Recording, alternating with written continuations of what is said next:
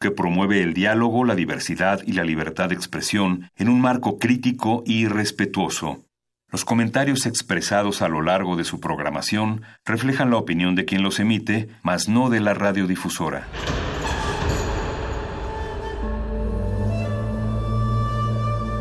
Un templo para la apreciación del ser mediante el sonido.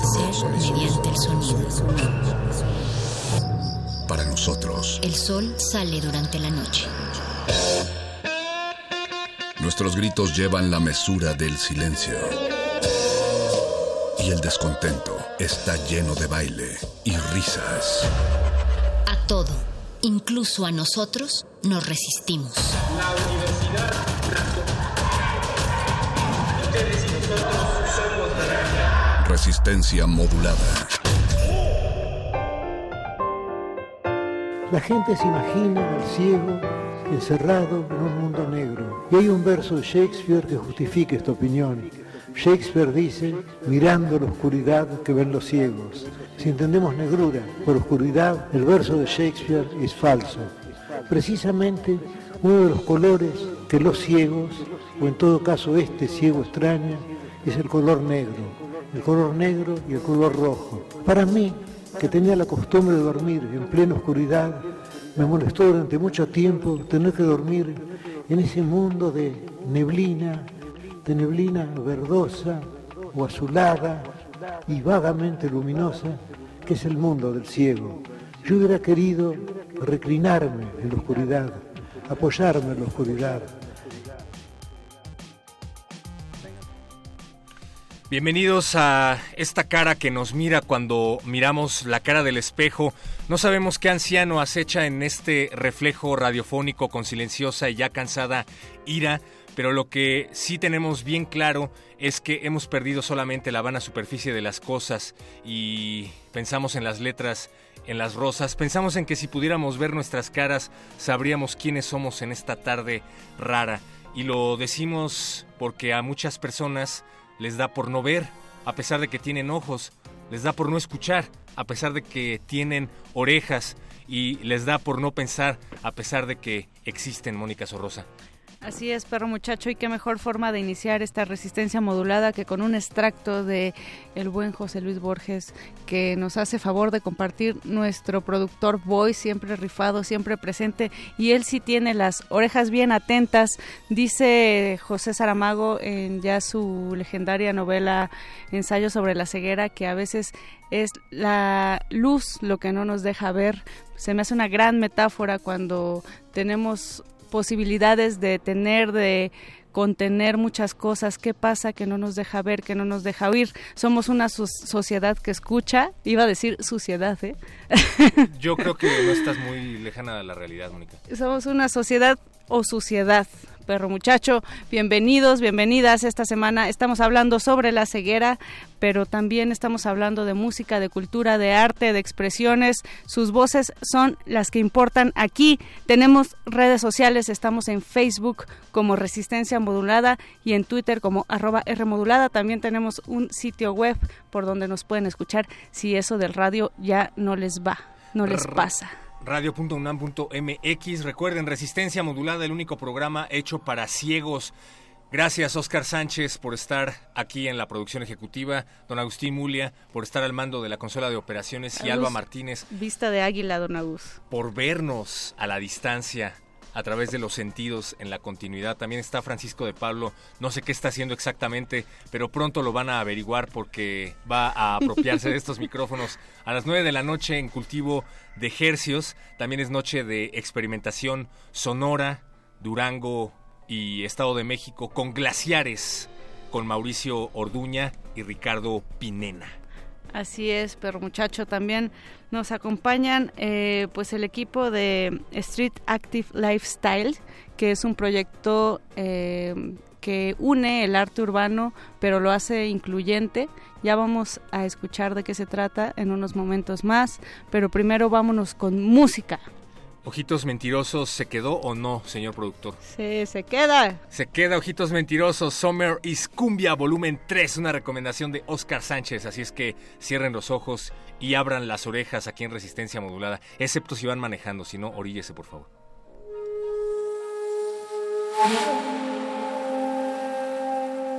Resistencia modulada.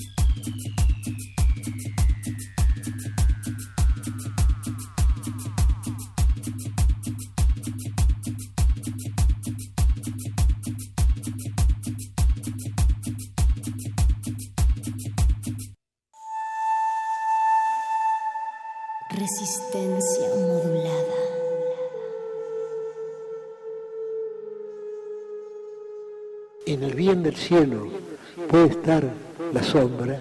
Entonces, ¿quién vive más consigo mismo? ¿Quién puede explorarse más? ¿Quién puede conocerse más a sí mismo? Según la sentencia socrática, ¿quién puede conocerse más que un ciego? Todo cercano se aleja, se refiere a ese lento proceso de la ceguera del cual he querido hablarles hoy y he querido mostrar que no es una total desdicha, sino que debe ser una ocasión para que el hombre se muestre fuerte, que debe ser un instrumento más entre los muchos tan extraños que la providencia pone en nuestras manos. Muchas gracias. Muchas gracias. Muchas gracias.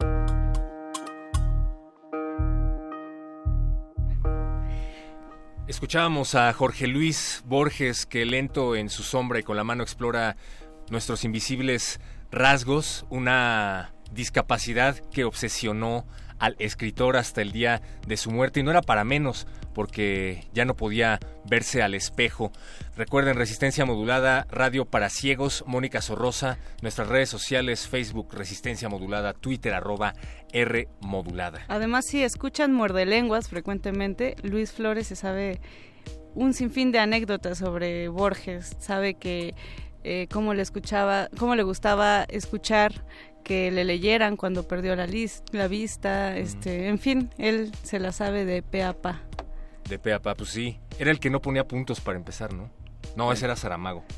Perdón, resistencia modulada. Estamos en Radio UNAM 96.1 de FM ya con Pablo Romo, que nos viene a platicar acerca de un proyecto muy interesante. Se llama Braille Style, un proyecto en el cual eh, el artista Alexis Dworsky junto a Sebastián Weiss Lacton, ahorita me vas a decir si lo pronuncié bien Pablo, colabora con otros ocho artistas mexicanos para producir una serie de grafitis y murales que están específicamente dedicados a las personas con ceguera. Bienvenido. Hola, muchas gracias por la invitación. Pues sí, en efecto, el, proyecto lo realizó Alexis en Alemania. Eh, surgió porque platicando en la calle con personas, eh, o más bien personas ciegas, o una persona ciega, eh, él quería saber su opinión acerca del graffiti. Entonces esta persona que no veía dijo, es que no sé qué es el graffiti. Entonces fue Alexis que se dio cuenta, claro, ¿cómo se va a dar cuenta del graffiti si el graffiti solo está plasmado en los muros. No hay manera de que una superficie lo denote o que alguien que toque un muro sepa que el muro tiene un cierto color. Fue ahí entonces que Alexis se, preocupó por, más que transmitir el color, eh, llevar a la gente que no ve lo que dicen los grafitis. Para todo esto, el graffiti en principio de todo son letras.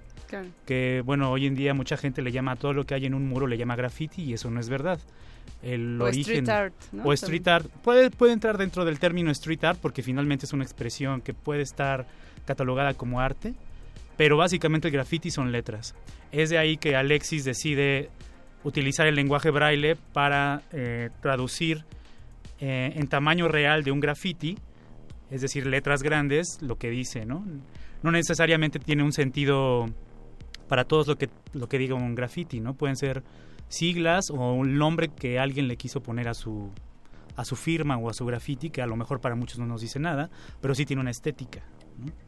Y que no siempre tiene que ser necesariamente político. Ahora que lo mencionas, estaba pensando en el auge que ha tenido después de la polémica causada por Abelina Lesper, por ejemplo, que derivó en un pastelazo, después de la polémica causada por las mujeres que exigen sus derechos en las calles a través de estas pintas. Pero entonces, ¿qué sentido tiene transmitirle a las personas que tienen ceguera estos mensajes?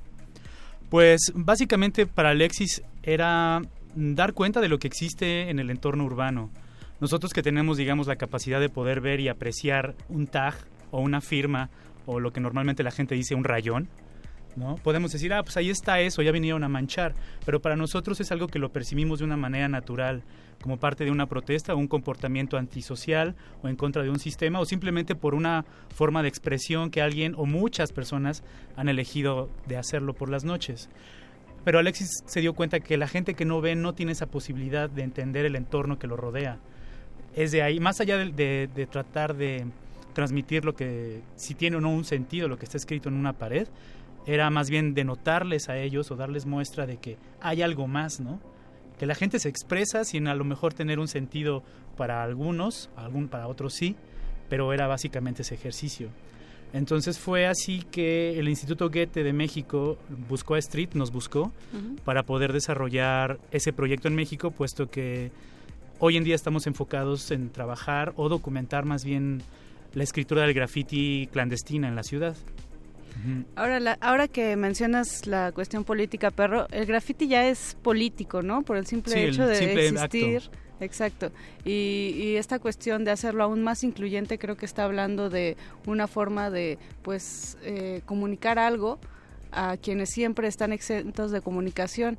Y se me hace bien complejo este proyecto en el sentido de que pues el graffiti es totalmente visual. El martes platicábamos, por ejemplo, con el taller de radio para ciegos del Centro Cultural España y pues es un medio casi natural, ¿no? Para comunicar ideas, para comunicar eh, sentimientos, el radio, pero el, el graffiti no lo es. Entonces, ¿cómo, cómo, lo, ¿cómo lo hicieron? Me parece bien importante, o sea, cómo acercar a las personas que no ven algo que es casi intrínsecamente visual.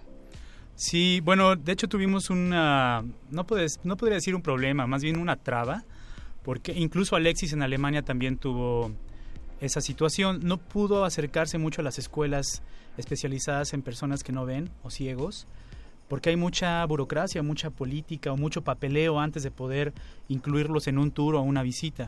En Alemania sí pudo conseguir gente entre amigos que no veían y entonces pudieron hacer el experimento de realmente estás leyendo, entendiendo que hay algo en esa superficie y sí, ¿no? Hoy en día Alexis lo hace de vez en cuando en la calle como un, como un hobby, ¿no?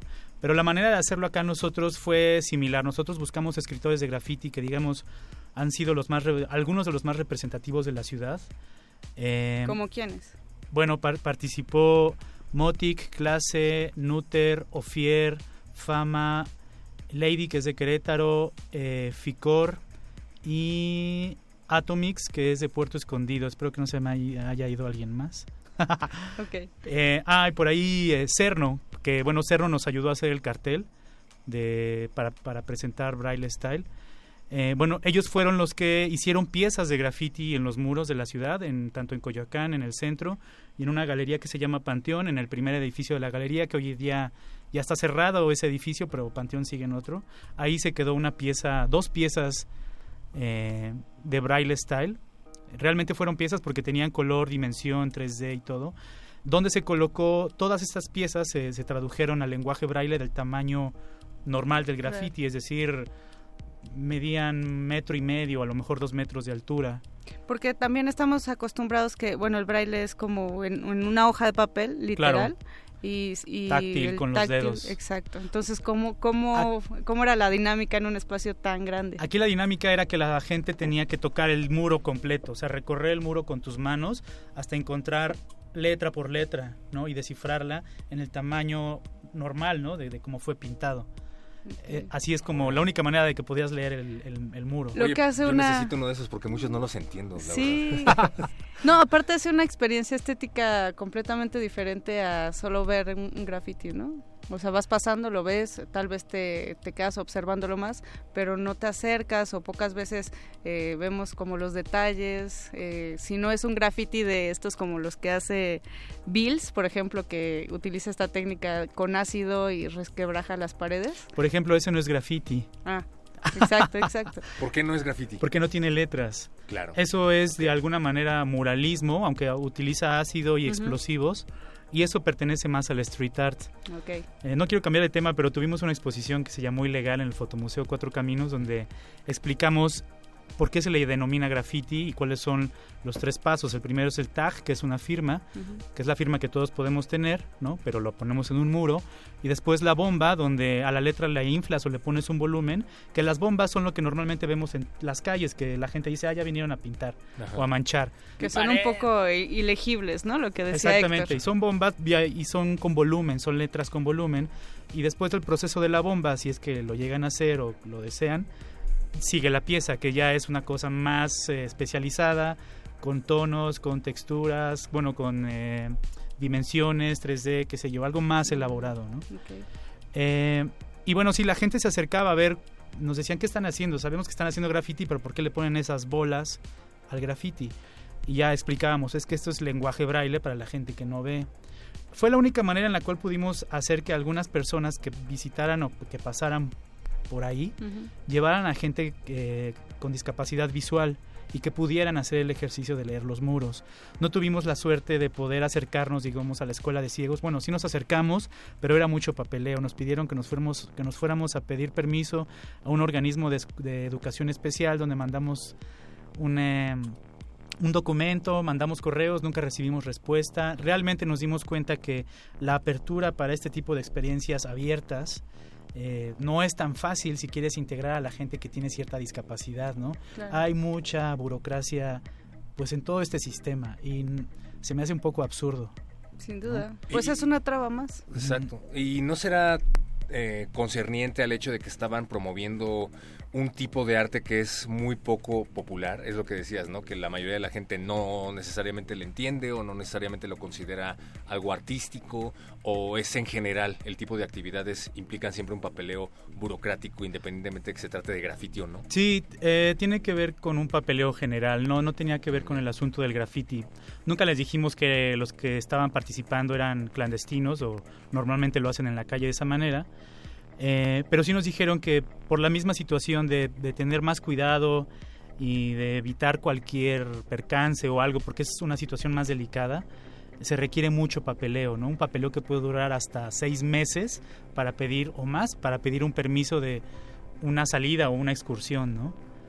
Eh, no necesariamente era por el graffiti, ¿no? Y volvemos a lo que estábamos platicando un poco fuera del aire, ¿no? Que es como estas limitantes que causan eh, pues las instituciones mismas y que a pesar de que ser de que son instituciones dedicadas o su labor se enfoca a personas débiles visuales o que no ven, pues por otro lado limitan lo que lo que se puede llegar a hacer o el trabajo que se puede integrar o las habilidades que ellos mismos pueden desarrollar. También platicábamos en, con Radio de Centro Cultural España esto, ¿no? O sea, los cursos que hay para personas que no ven, pues son eh, para digamos para desarrollar sus cotidianidades, ¿no? O sea, aprender a, usar el celular, eh, no sé, hacerse independientes de alguna forma, que claro que son útiles, pero ¿qué pasa con el desarrollo integral? ¿Qué pasa con el arte? ¿Qué pasa con el radio, con la comunicación, con estos talleres que hay de expresión? También son bien necesarios, ¿no?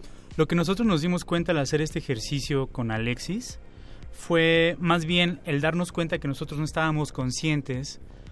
Sí sabemos que, que hay gente que no puede ver bien o que no ve totalmente, pero nosotros como nosotros que tenemos los cinco sentidos de alguna manera bien, eh, más o menos. Más o menos bien. Eh, nos, damos nos dimos cuenta que no estábamos tan conscientes realmente de esta situación, ¿no? de, que realmente no, no estamos abiertos a, a compartir o a enseñar o, o, o, a estar conviviendo con gente con ciertas discapacidades. ¿No? Porque no solamente es el graffiti, el graffiti fue como el ejemplo que nos hizo ver que no solo, que tampoco se dan cuenta de la arquitectura, ¿no? O de otras situaciones que, que, la, que la visibilidad nos permite a nosotros entender y generar un juicio.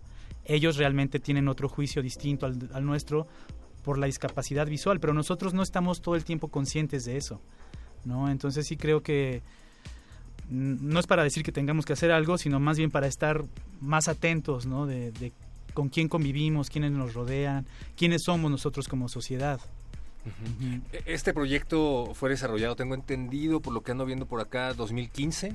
Fue el 2000, 2015 lo hizo Alexis en Alemania. En Alemania. Y llega aquí en el 2017. a finales del 2017. Exactamente. Y a la fecha ustedes siguen promoviéndolo, es decir, todavía hay actividades que tienen que ver con Braille Style. Pues no, o sea, hay gente que sí se ha puesto a, no sé si a raíz del Braille Style, pero sí se ha, se ha, se ha dado a la tarea por asunto de street art o por gusto o por travesura de traducir los tags de la calle con estas cintas que imprimes con esta máquina que te hace precisamente el lenguaje braille, que los pegas, son adheribles, es como un diurex con puntitos.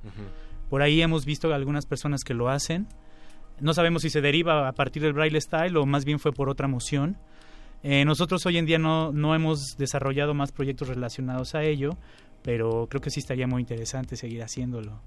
A pesar del papeleo, no se rindan. Claro, exacto. la burocracia no debe de eh, fomentar la, la, marginación que estamos eh, propiciando hacia las personas ciegas. ¿Y en dónde estaban ubicados estos muros? ¿A dónde los...? Eh, estábamos tratando de recordarlo, como lo trataba de recordar con Mónica. Te digo, los primeros fueron en la Galería Panteón, que está en el centro, que ese primer edificio ya está cerrado, ya no está la galería. Eh, pero bueno, sigue existiendo Panteón, pero ahí ya no están. Los otros fueron, otros dos fueron en eh, Belisario Domínguez, en el centro, afuera de las instalaciones del CENTE, del Sindicato Nacional de Trabajadores. Ah, mira, muy pertinente, de hecho. De hecho, ellos, ellos nos, nos abrieron las puertas y nos dijeron que en lugar de, de indicarle a las escuelas que hicieran tours con estudiantes, eh, hicieron la moción de, de convocar a los padres de familia para no depender tanto de las instituciones, sino que los padres tuvieran la iniciativa de decirle a, los, a sus hijos, pues este fin de semana nos vamos a ir a leer las calles, ¿no? No sé si funcionó realmente. Qué bonito leer la las calles. Claro, entonces era la idea. Digo, el graffiti se lee, aunque lo veas, pero en este sentido sí lo tenías que leer táctilmente, ¿no? Entonces estaba en Belisario Domínguez, que creo que ya lo quitó el CENTE porque redecoraron todo, y creo que los únicos que existen están en Coyoacán, adelante del kiosco de la plaza no me acuerdo cómo se llama la calle. Ahí hay cuatro grafitis, uno de Fama, uno de Ofier, uno de Nutter y de Atomix. Ok. Pues los combinamos a que si van a hacer graffiti, lo hagan más incluyente. Porque esto sin duda puede haber abierto una puerta, ¿no? Claro. Queremos saber más este, acerca de los resultados, Pablo, y también qué es necesario para hacer más proyectos como este que ustedes desarrollaron, pero primero vamos a escuchar a Korn, perro, para tu complacencia musical. Yo, yo nada más lo sugerí, estábamos eh, pimponeando ideas, pero... Lo pues sugerí, la descargué y se la pasé en USB a Voice. Esto ah. es resistencia modulada. Así es.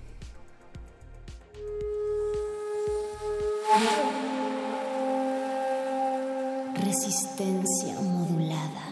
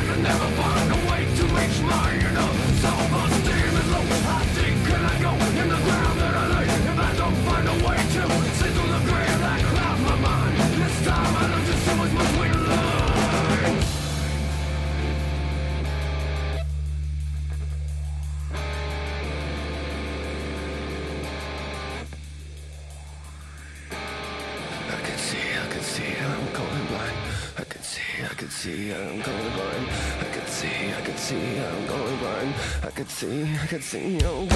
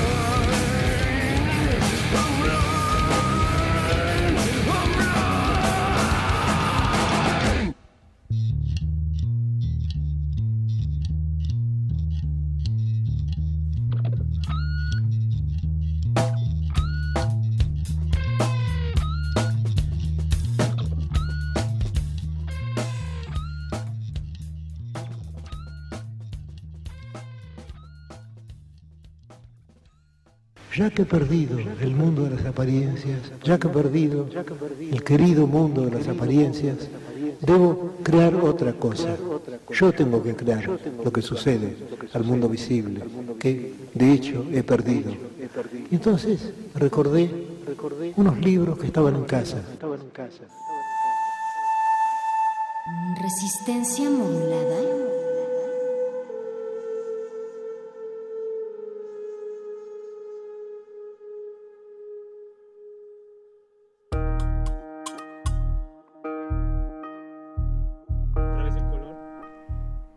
Estamos de regreso en Resistencia Modulada. Aquí nos agarran en pleno chisme grafitero. De regreso a los Estamos 90, grafiteando, además. grafiteando palabras, perro muchacho, porque Pablo Romo nos está contando más de los proyectos que tienen. Estábamos también discutiendo acerca de si tienen, yo te preguntaba, ¿tienen otros proyectos incluyentes? Y tú comentaste algo bien cierto, ¿no? Es que el graffiti, hablar de graffiti ya es incluyente, porque siempre ha sido una acción marginada, siempre ha estado al límite, al, ahora sí que al margen de la ley también. Claro, eh, consideramos que hoy en día, más bien, siempre han existido todas las actividades que podamos desarrollar como humanos, llámese expresión, pueden tener una, una dualidad. Para algunos es correcto, para otros es incorrecto, para algunos es bien, para otros es mal. El graffiti, desde luego, tiene una característica, ¿no? Que puede ser clandestina, o más bien es clandestina, es su génesis. Pero más allá de ser clandestino, consideramos que la importancia de ello es una expresión y es un trabajo. Un trabajo y una elaboración de años de, de escritura. O sea, vuelvo a decir, el graffiti es escritura. Todo lo que vemos en las calles que es graffiti, son letras, eh, lo podemos leer si le damos la, la atención pertinente, ¿no? Aunque tampoco vamos a estar todo el tiempo viéndolo, a menos que te interese mucho.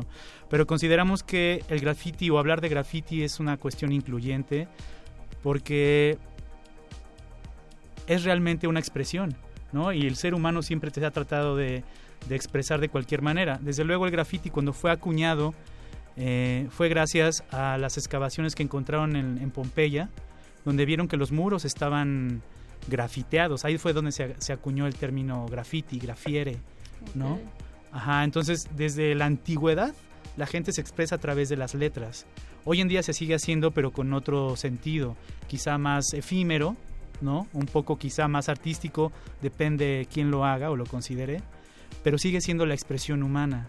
Porque el espacio público al final pues es de todos. ¿no? Exactamente. Y no se espanten de que desaparezca su graffiti de un día para otro, es parte de la experiencia porque finalmente se trata de eso, ¿no? De que sea efímero. Claro, de hecho lo del Braille Style también fue efímero. A lo mejor existen de los muros que hicimos solo han de quedar cinco piezas, ¿no? Los demás ya no existen.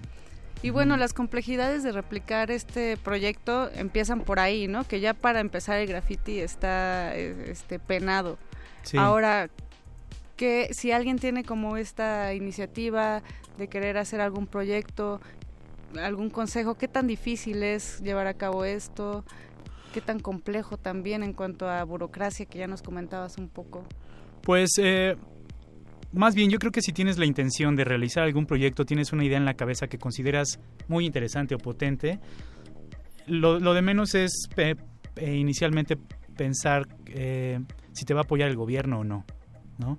Más bien entre Eso, tus amigos. autogestión, me Exactamente, gusta. es autogestión. O sea, tienes que organizarte con la gente que cree en ti y con la que tienes coincidencias del pensamiento y entonces comenzar a elaborar las maneras de lograrlo, ¿no?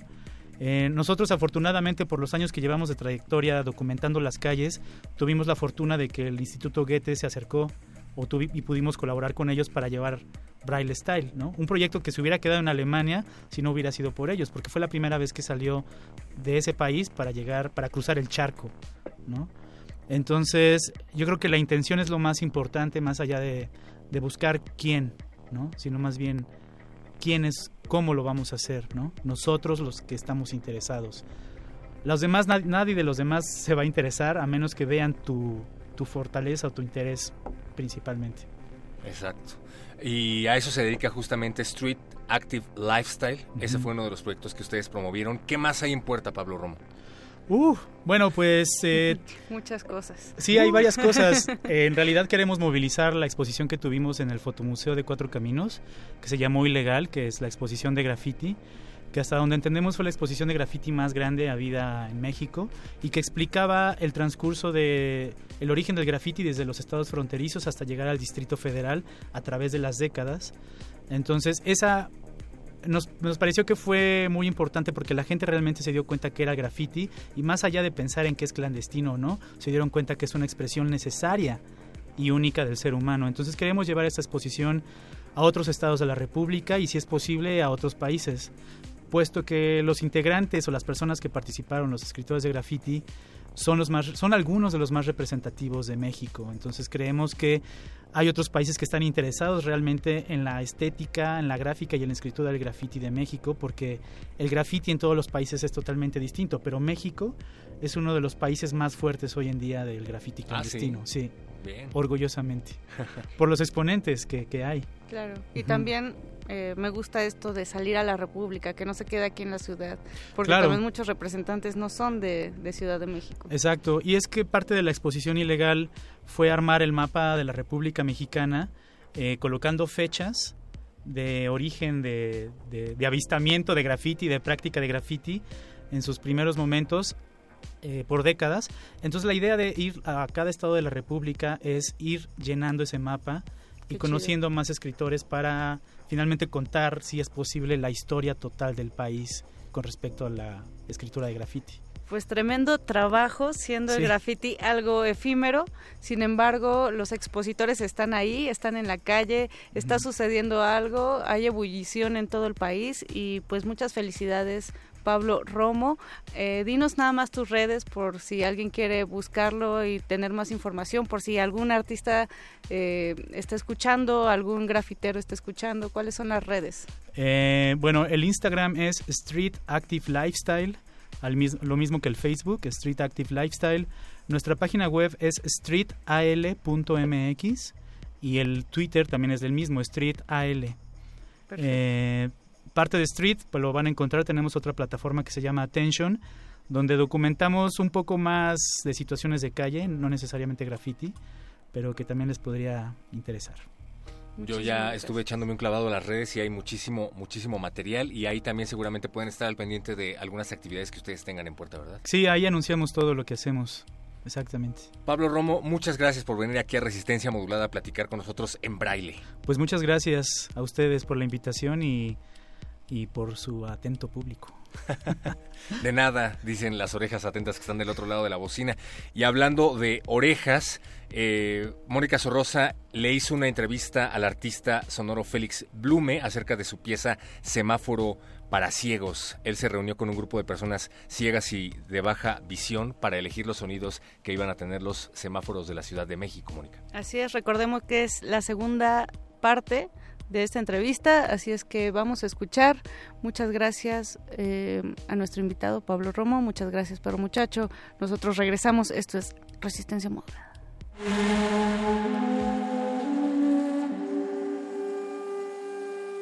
Resistencia modulada.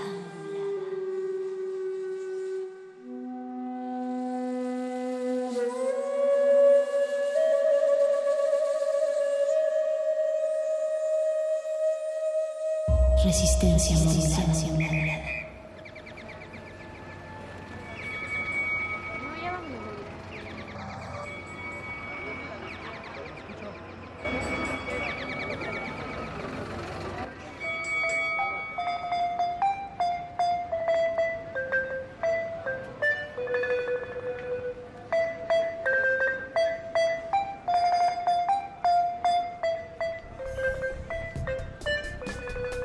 Eran cinco personas que se apuntaron a este proyecto y nos veíamos una vez a la semana para compartir con todo el grupo los avances y también tenía cita con individuales con cada uno donde íbamos así a, pues, a grabar, digamos. Entonces ahí en estas eh, citas individuales pues pasé varios momentos intentando ponerme en su papel, así como que ellos me guiaban, me tapaba los ojos y ellos me, me guiaban. Y ahí pues me di cuenta que había una o sea, toda la información que nosotros tenemos por general con la parte visual, pues ella la tiene solo con el sonido. Entonces no es por eso que una persona que no ve te va a decir, ah, el sonido es increíble, yo lo uso así o así. De la misma manera que una persona que ve no es un fotógrafo, no es alguien que va a analizar. O sea, si te dices, ¿qué ves? Pues dices, pues veo. Y la misma cosa para alguien que no ve, pues escucha y pues que escuchas pues sonidos. Y después estando con ellos me di cuenta de toda la información que estaba ahí presente. De la información de la localización que te da y de ahí el bastón te ayuda bastante porque genera un, sonido que te da información sobre qué tipo de lugar estás qué tipo de piso cómo está reverberándose o no el sonido. Y también pues todos los sonidos que para ellos, o sea, pues pueden tener esta información de pues eh, los coches que pasan, los perros, la gente, lo que escuchan y más que nada es mucha información que tienen en lo sonoro. Está ahí también para nosotros esta información, pero parece que está en el segundo plano porque tenemos lo visual y nosotros sí pues vemos que hay un perro, entonces lo sonoro solo viene a, comprobarlo. Vemos que hay una pared, entonces pues el sonoro también se adecua, pero no viene la información por aquí. Pues ahí los sonidos que propusieron son sonidos que quizás otras personas podrían haber escogido, que era el sonido del mar, porque es un lugar en Valparaíso, es un lugar cerca del mar. Había los sonidos de los barcos, porque es un puerto bastante grande. Había el sonido de un pájaro, que es como endémico de esta zona. Había el sonido de... Mm, bueno, uno de los chicos eh, tocó la flauta y hizo como una melodía que pensó para los semáforos. Y también hubo la propuesta de usar sonidos para la noche que podrían ser grillos, que se podrían poner ahí para que son más suaves, más adecuados para la noche, pero que sí darían una información sonora también. Porque pues es eh, tonto pensar que las personas ciegas no pueden caminar durante la noche porque pues eh, para ellos justamente quizás tienen menos cambios entre el día y la noche. Y también me di cuenta pues de todas las personas, o sea, que las personas ciegas no es una persona, que todos tienen niveles diferentes de ceguera, que todos tienen relaciones diferentes con el hecho de no ver, son individuos que tienen como cosas individuales diferentes. Y eso es lo, muy lo que es muy interesante también, trabajando con ellos o con, trabajando con comunidad en general, es ver las multitudes de, de forma de hacer, la, la, la multitud de forma de escuchar y eso es lo, que a mí me, gustó mucho de este proyecto.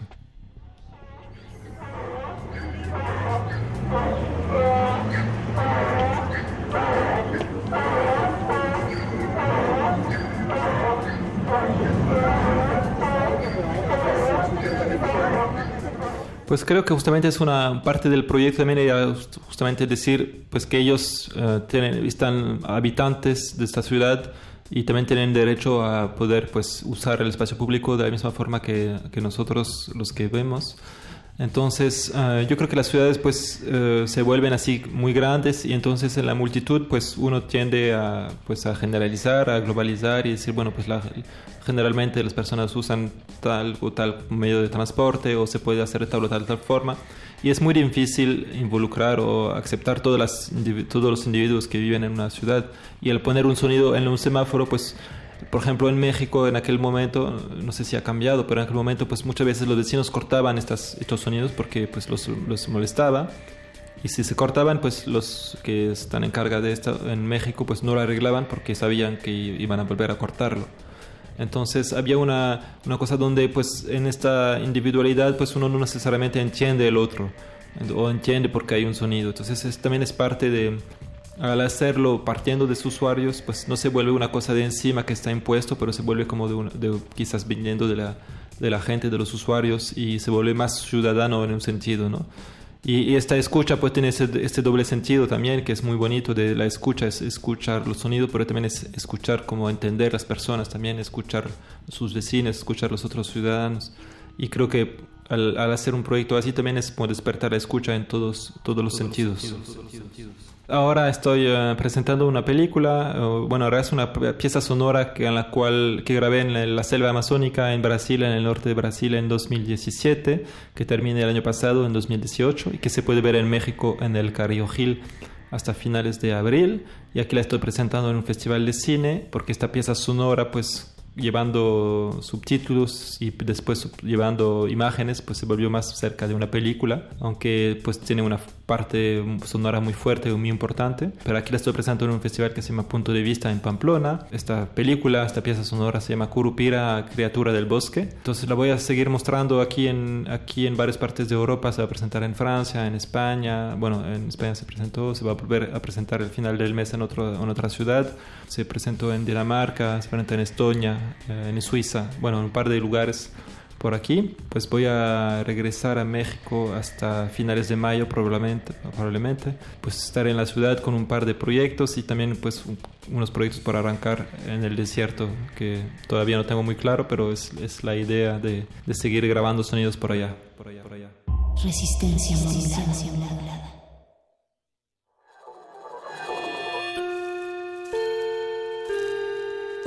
Que hayas tropezado y caído no significa que vayas por el camino equivocado. Becario cinta blanca. Significa que todavía no te la sabes. Todavía. Todavía. Todavía. Bécame mucho.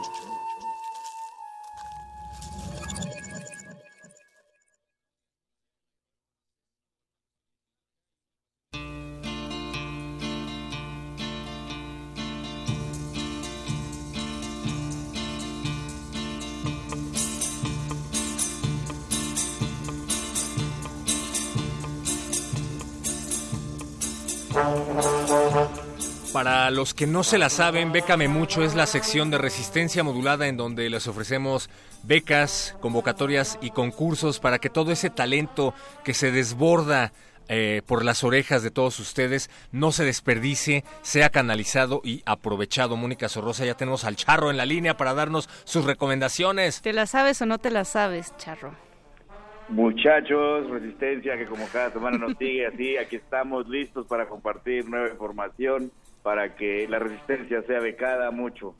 Eso, bécanos, Charro, por favor, dinos qué nos tienes para hoy.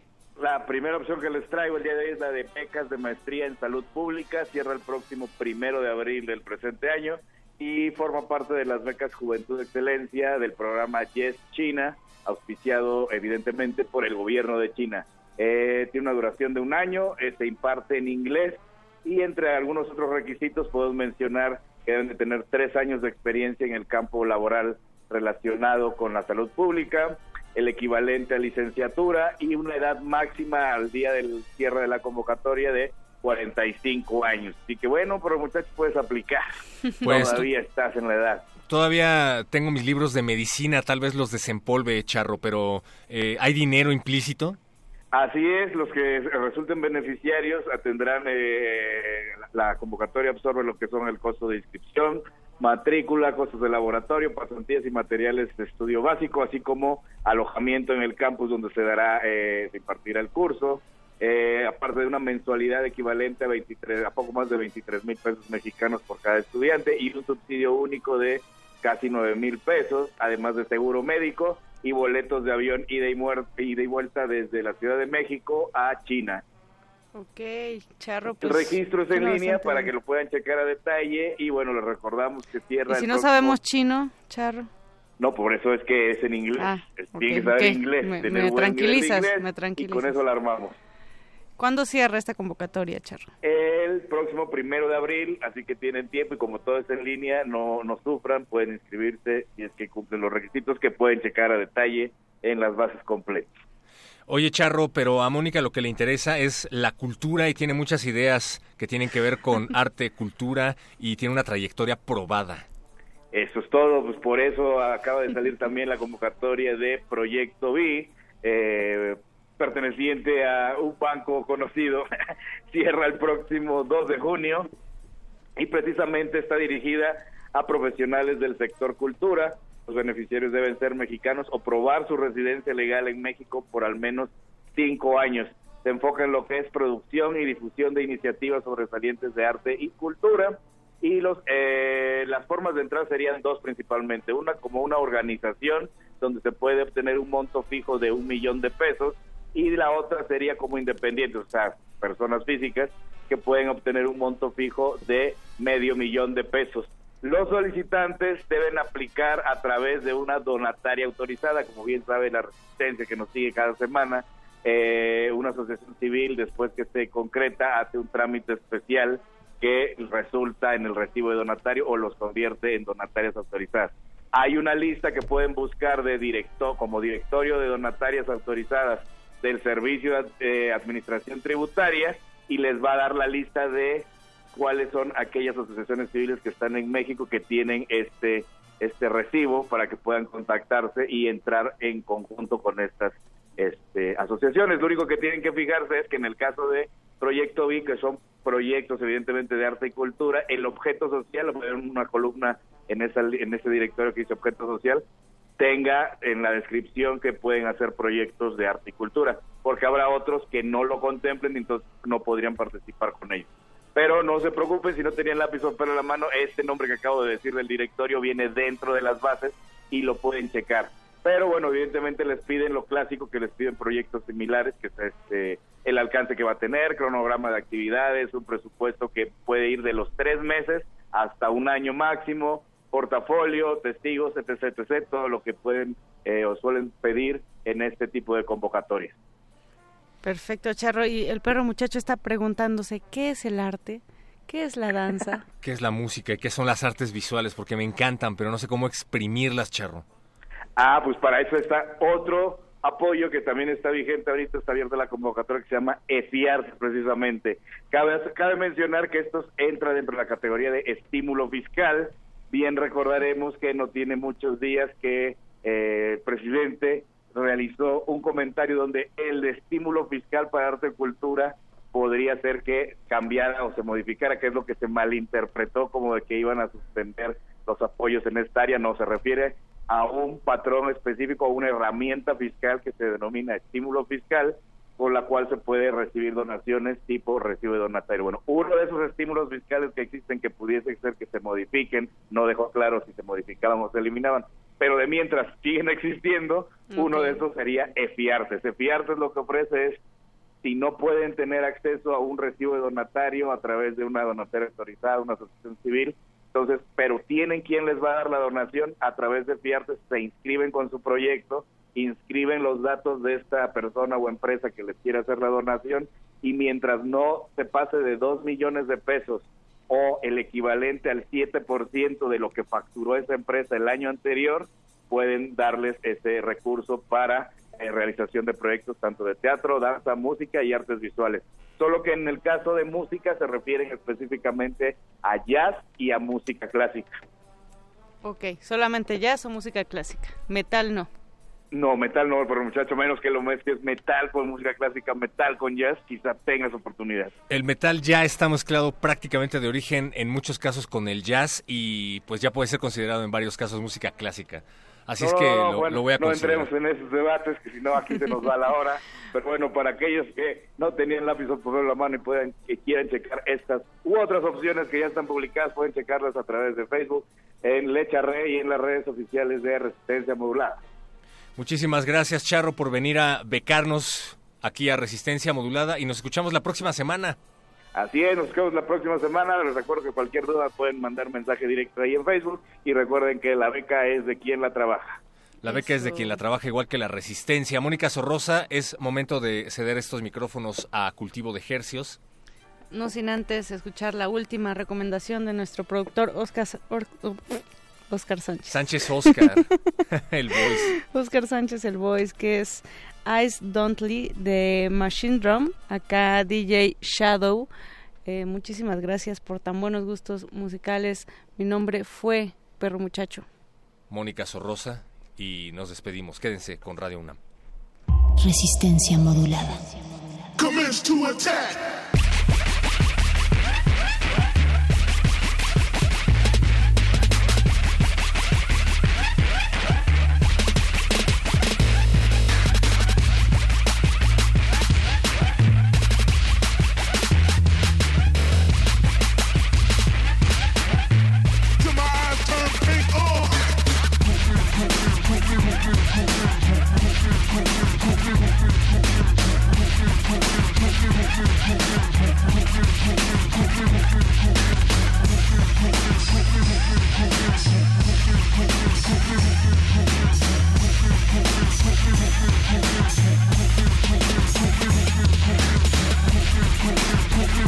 To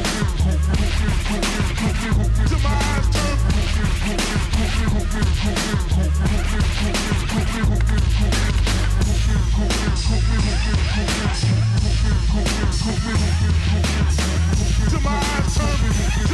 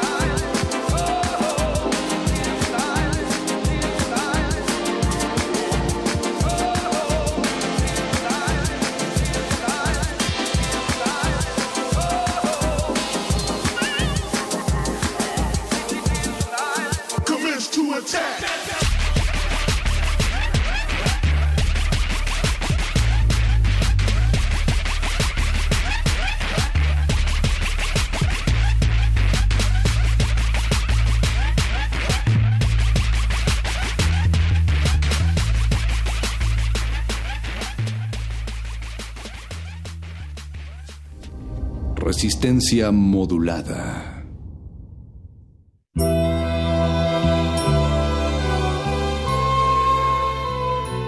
...2019... ...100 años del nacimiento de Juan Eduardo Zúñiga... Se me ha muerto como del rayo Ramón Sigey... ...a quien tanto quería... Aunque ha escrito principalmente relatos... ...es conocido por la trilogía de la Guerra Civil... ...o la ya referida Inútiles Totales... La prisionera. Fragmento. Nadie hace crujir el puentecillo de madera sobre el constante arroyo. Nadie se apoya en las balaustradas del parterre ante la fila de bustos que la intemperie enmascaró con manchas verdinegras.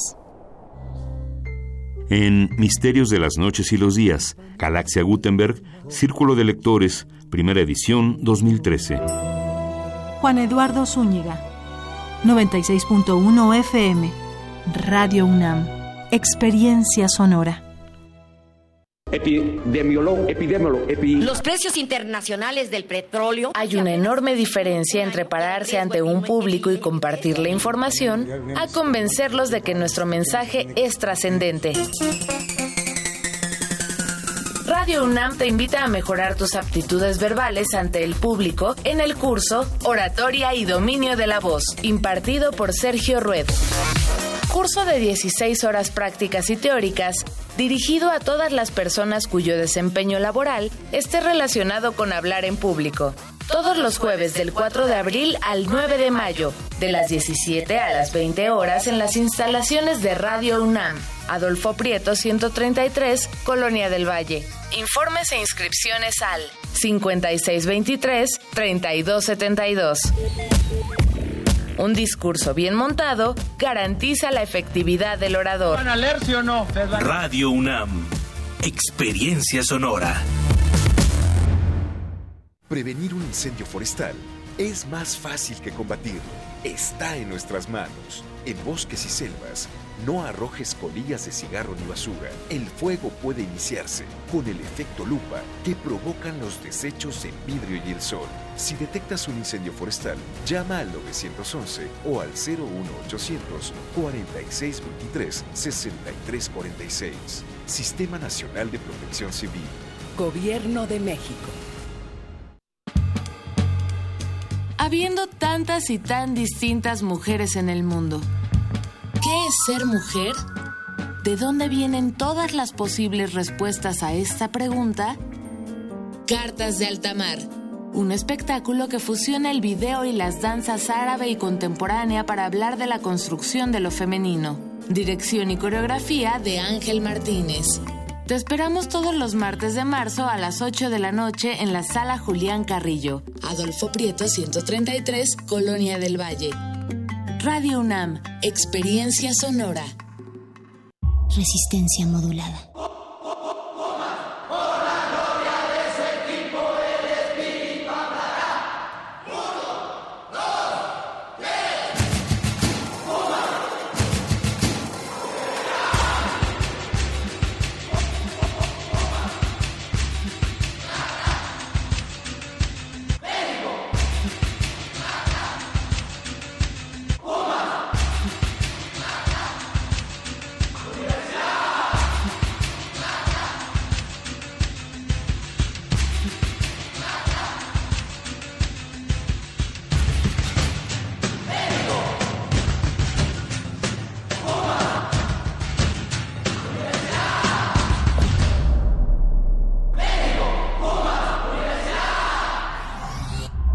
Resistencia modulada.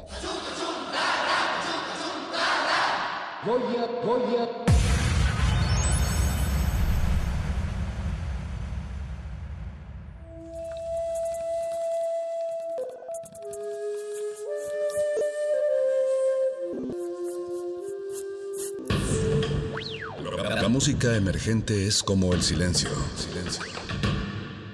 Presente a nuestro alrededor. Pero audible solo para quienes tienen disposición de escuchar. Como todos, en este campo de cultivo. Cultivo de ejercios.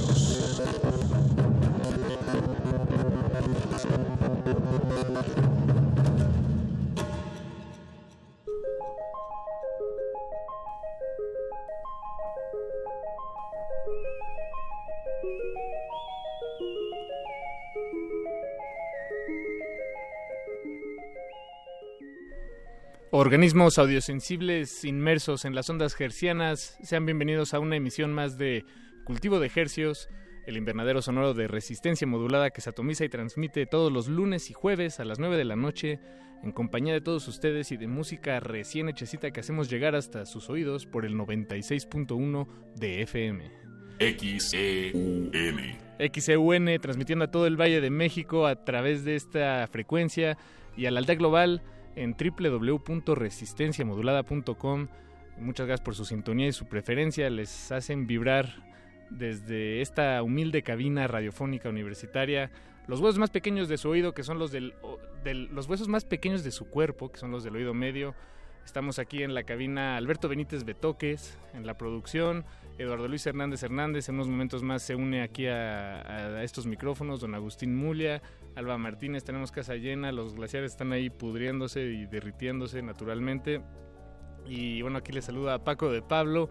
Como lo habrán notado probablemente los escuchas asiduos de este programa, pues Apache Raspi eh, no se encuentra con nosotros esta noche, pero tiene una muy buena razón y es que pues su, su canción le permitió programar un par de, de presentaciones allá en Guadalajara, me parece, que se va a ir este fin de semana. Entonces, suerte Apache, hasta donde sea que te encuentres. Nosotros aquí nos encargamos de cuidar el changarro y ya se une aquí a la línea bateadora Eduardo Luis Hernández Hernández. Señor Paco de Pablo, muchas gracias. ¿Cómo estás, amigo? Bien, eh, muy bien, muy bien. Aquí, tú sabes, trabajando. Sí, sí, te vi llegar, me mandaste tu ubicación en tiempo real Ah, en tengo, WhatsApp. tengo que desactivarla, eso es importante. Desac- Si van a compartir su ubicación, desactívenla. Sí, gasta mucha pila. Sí, y, y internet. Pero es un detallazo, ¿no? Cuando alguien te comparte su ubicación, es, es como decir, mira, confía plenamente en que ya estoy a punto de llegar. No te, no te Sí, sí, sí. Y siempre pasan esto, en estos casos en los que, los que ya voy, o sea, seguro sí. En serio ya voy. Sí, exacto, sí, no, no la vas a mandar cuando no estás yendo. Así es, exacto. Exactamente. Bueno, pues eh, bienvenidos sean a Cultivo de Ejercios, el espacio de música, como lo hacemos, de resistencia modulada, música emergente, donde es, eh, pues tenemos una invitación que hacerles como solemos tenerla en este espacio. Es una invitación para un evento que se llevará a cabo el día de mañana en el Foro 316. ¿Y quién mejor para darnos esta información que Eugenie Jovan? Eh, No, ¿sí? estamos, est- eh, estamos teniendo problemas para contactarla. Ah. Estamos in- eh, intentando. Nuestro compañero Betoques nos está salvando la patria. Em, pero pero podemos comentar igual el, el evento. Sí, claro. Bueno, este fin de semana en el Foro 316, ahí en el centro de esta bellísima ciudad, se presentará Eugénie Jovan con su proyecto Amboise. Y eh, es un proyecto que nace en Canadá, en Montreal. En Montreal. Y pues Eugénie está pasando una temporada larga aquí en la ciudad. Nos está acompañando y a nosotros nos da muchísimo gusto. Ya nos ha acompañado aquí en, en el- en este espacio eh, como sujeto de estudio. Después se presentó en vivo aquí en la sala Julián Carrillo, eh, el Día Mundial de la Radio, Wow. aquella, a- aquellos ayeres. Y bueno, pues todavía está aquí en la ciudad y nosotros encantados de, de ello y de que se esté presentando y de que tengamos la oportunidad de verla en vivo. Entonces, eh, no, no estamos logrando enlazarnos con ella. ¿Quién sabe qué pasó? Qué extraño. Eh, Eugenie, Eugenie, si estás escuchando esto, eh, pues Échanos una llamada. Échanos una llamada 55 23 54 12. Eh, pero bueno, ahí está la invitación. Si no conocen su proyecto, si no conocen sus sonidos, si no conocen Ambroise, Ambroise, disculpen mi francés, sí. Ambroise, eh, pues les tenemos aquí una probadita sonora, musical, para, para que se les antoje ir. Vamos a escuchar esto y intentaremos comunicarnos con ellas, si no les damos más coordenadas. Tenemos boletos, por cierto, entonces si quieren ir, pónganse en contacto y les damos las coordenadas.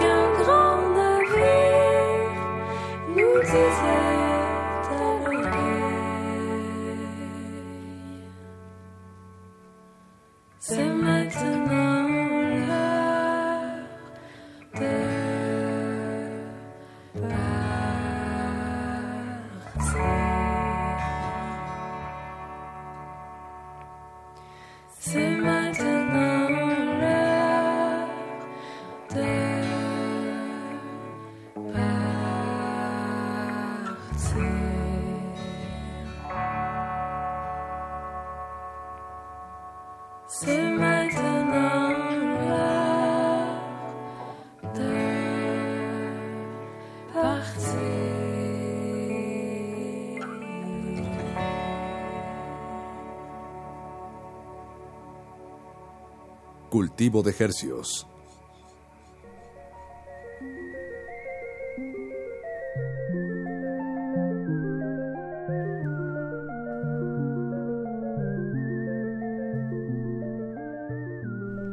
Acabamos de escuchar el tema Partir de la banda Ambroise, oriundos de Montreal.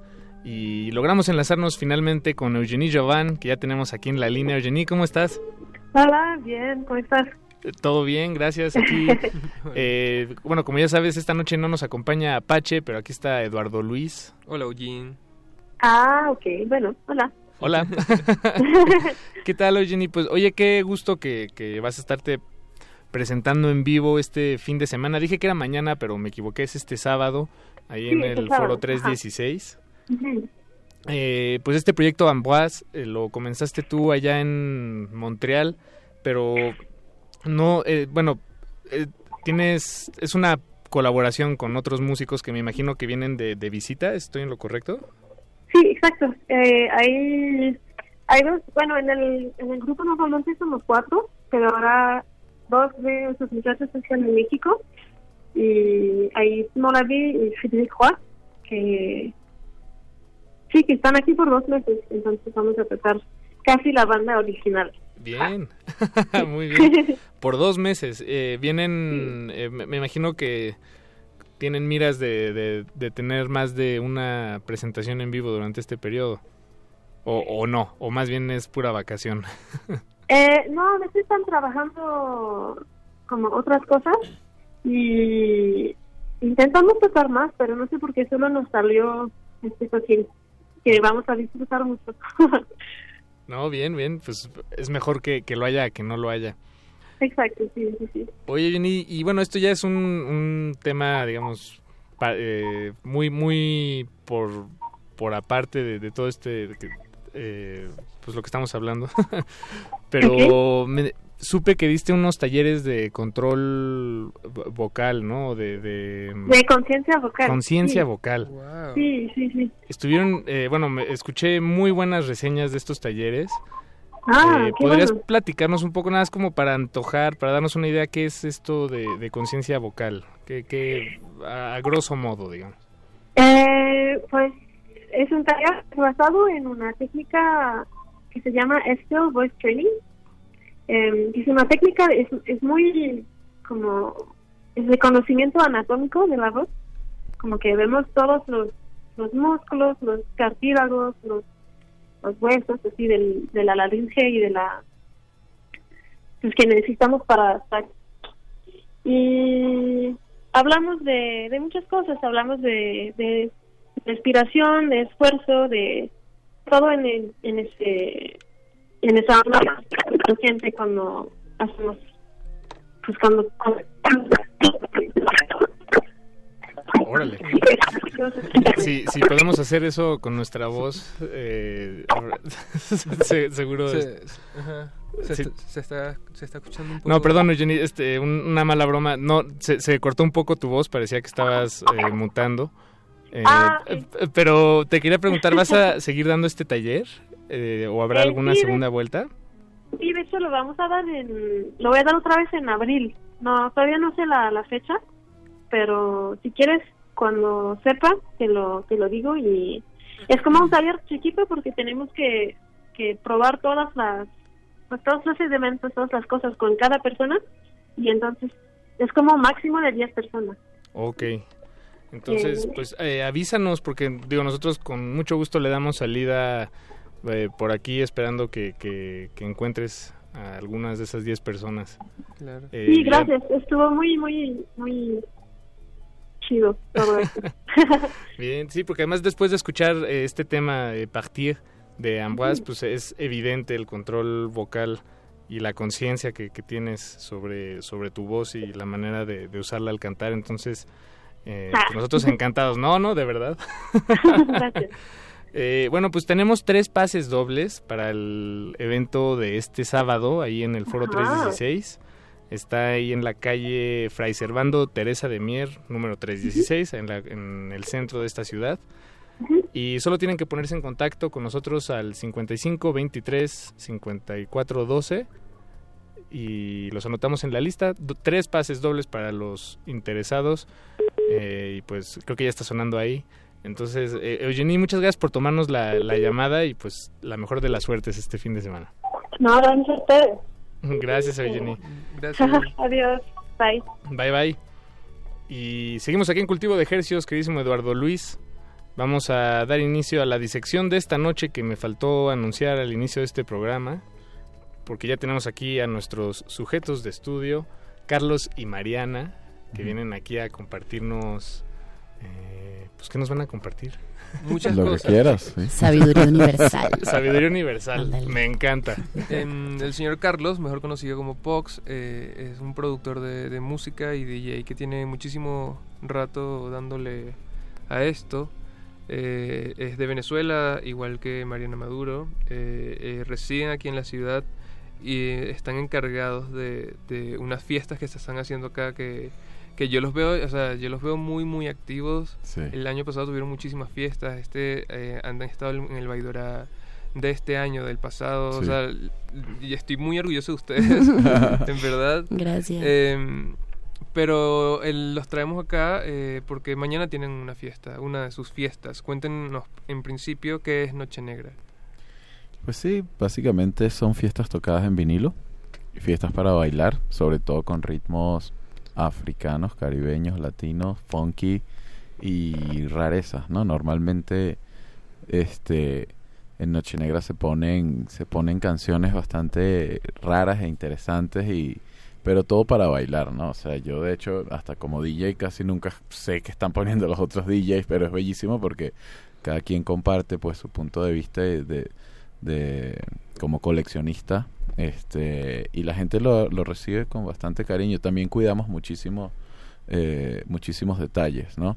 Este básicamente nació nació en el 2017 en marzo. Mariana Sí. y Mariana y yo y que "Ah, hagamos una fiesta, ay sí. Este, Sí, hay muchas y- anécdotas de eso, hay historias más largas, historias más cortas, historias políticamente correctas, las incorrectas, pero básicamente eso, llegamos acá a México y fue como, oye, ¿y dónde se baila acá? Y Carlos colecciona viniles hace mucho rato, tocas hace mucho rato también, y nos juntamos Diana, Carlos, Roberto, nuestro ex socio y yo, y decidimos hacer esta fiesta. Inicialmente fuimos Carlos y yo, luego Diana orgánicamente nos ayudó en producción porque es una gran productora y no podíamos solos y Roberto nos empezó a ayudar con el diseño gráfico que también necesitábamos como esa parte y mm, nada empezamos a hacer una fiesta mensual la idea era hacerla una vez al mes por lo menos el primer año funcionó muy bien así luego empezamos a hacer más y más cosas como dos al mes, tres al mes, pequeños proyectos aquí y allá y así. Y, y sí, el círculo de amigos de nosotros empezó a ir mucho. En verdad surgió porque eso, hicimos como un, un, un get together que terminó en, oigan, ¿y cuándo es la siguiente? Y fue como, eh, no planeamos una siguiente, pero la podemos hacer. Sí, sí, de hecho. Y después, sí, y, sí, y sí. cada siguiente la gente volvía a decir, oye, la siguiente, y fue como, tampoco planeábamos una siguiente, pero también podemos volver a hacerla. Y así se armó como muy, muy orgánico, muy, muy entre nosotros, muy entre compas. Y ya ahorita, dos años después, de hecho nuestro aniversario es el mes que viene, eh, tenemos muchísimos amigos que han salido de hacer las fiestas. Hemos conocido a muchísimos coleccionistas de vinil de la ciudad, fuera de la ciudad. Ahorita trabajamos con la gente de Discodelic, que son, es una tienda Eh, estaba física aquí, pero ahora sus dueños, Rufi y Majo, se fueron a dar una vuelta por el mundo, un año dándole la vuelta al mundo para diguear. Eh, han pasado por Turquía, Etiopía, Surinam, Guyana, el Caribe, una locura de viaje. Y llegaron acá y nos dijeron, queremos hacer un festival de cuatro días seguidos, 23 coleccionistas de vinil. Luego Ah, fueron wow. 22, se nos bajó uno por cosas personales, él no pudo llegar. Y fueron 22 coleccionistas de Ecuador, Perú, Estados Unidos, desde Oakland a New York, eh, Costa Rica, Costa Salvador, Rica, Costa Rica se lució, El Salvador, Colombia y Alex Figueira que vive en Holanda, pero es venezolano. Fue una locura. De Y, Fumasa mm, Preta, él tiene Fumasa Preta. Ah, él, él toca en Fumasa Preta. Sí. Él es el de Fumasa Preta Él, ok. principalmente, Alex. sí. Porque aquí eh, Alberto Benítez Betoques, nuestro Ujú. productor, es me considera consideraría lo yo el fan número uno. Ah, ¿en Bueno. serio? Pero sí, no- sí, sí. Alex luego le manda mira. saludos a Beto. Estaría de- de y, mm, y eso, y eso fue hace como un mes. Entonces, claro, está la fiesta mensual, pero también pasan estos proyectos de colaboración con mucha gente que queremos y que respetamos. Y Baidora, pues bueno, es también son muy amigos, Distrito Global. Los apoyamos en lo que podamos y ellos a nosotros también. Así que este año pudimos tocar en el Asoleadero junto con las chicas de vinil, vinil eh, ¿cómo es? Chulita Vinyl Club, que tocaron antes que Pox y eh, Tostoni y, Rufi. Y estuvo increíble. Entonces, la verdad, orgánicamente ha crecido y orgánicamente sigue y va bien. Eso, por- eh, eh, eso que mencionas creo que mm, mm, responde la pregunta que, que les iba a hacer, eh, que si al, al mudarse aquí a México, pues buscando dónde se, escu- dónde se baila, dónde se ponen los vinilos, dónde hay esta escena, em, la- la- lo que me preguntaba es si era algo que, pues orgánicamente o por sus intereses genuinos y naturales se dio o si se mudaron acá buscando eso, ¿no? Eh, buscando esa aventura particularmente. ¿Tú qué aventura buscabas, Pox? Exacto, ¿qué, qué aventura buscaban? no, la aventura musical siempre, la artística, obviamente, todos los lugares del mundo tienen alguna escena interesante, cool, cosas que te están proponiendo algo particular. Yo creo que cualquier ciudad importante del mundo, este, si uno investiga un poquito, vas a conectar con alguien. Esta persona vas a una tienda de discos, te presenta a alguien. Literal, así. La primera noche negra fue con Ritmonson, que lo conocí en Discos Mono, que eh, lastimosamente cerró también. Él es el guitarrista de Sonido Gallo Negro, coleccionaba música. Luego le dije, nunca lo había escuchado, le dije, güey, estamos haciendo esta fiesta, ¿quieres tocar conmigo? Y él no nos conocía, no, o sea, no nos conocíamos, ni, ni- no, no nos habíamos escuchado tocando. Eh, solo hablábamos de música Y fue una y, locura. y yo empiezo a hacer el warm up y el güey me ve, ¿no? Y me dice, ah, entonces toco la media hora tú le empiezas y yo lo veo como, ah, sí. Y se armó un back to back hasta, o sea, fue una locura. Y Sí, así nace fue Noche Negra, fue muy orgánico, fue como, o sea, y él venía por su camino y yo venía por mi camino y fue como, wow, y de ahí nos juntamos y, y obviamente él es uno de los DJs con los que más disfrutamos, eh, con los que más disfruto tocar y que más disfrutamos invitar y es parte Sí, de es una parte de la familia. familia. O sea, ya Noche Negra se está volviendo como un colectivo, como una familia, como una, como un, no sé, una forma de, de- de ver el coleccionismo y la música y, y curar el, el sonido en vivo. O sea, yo He's cuido muchísimo. maniac, maniac.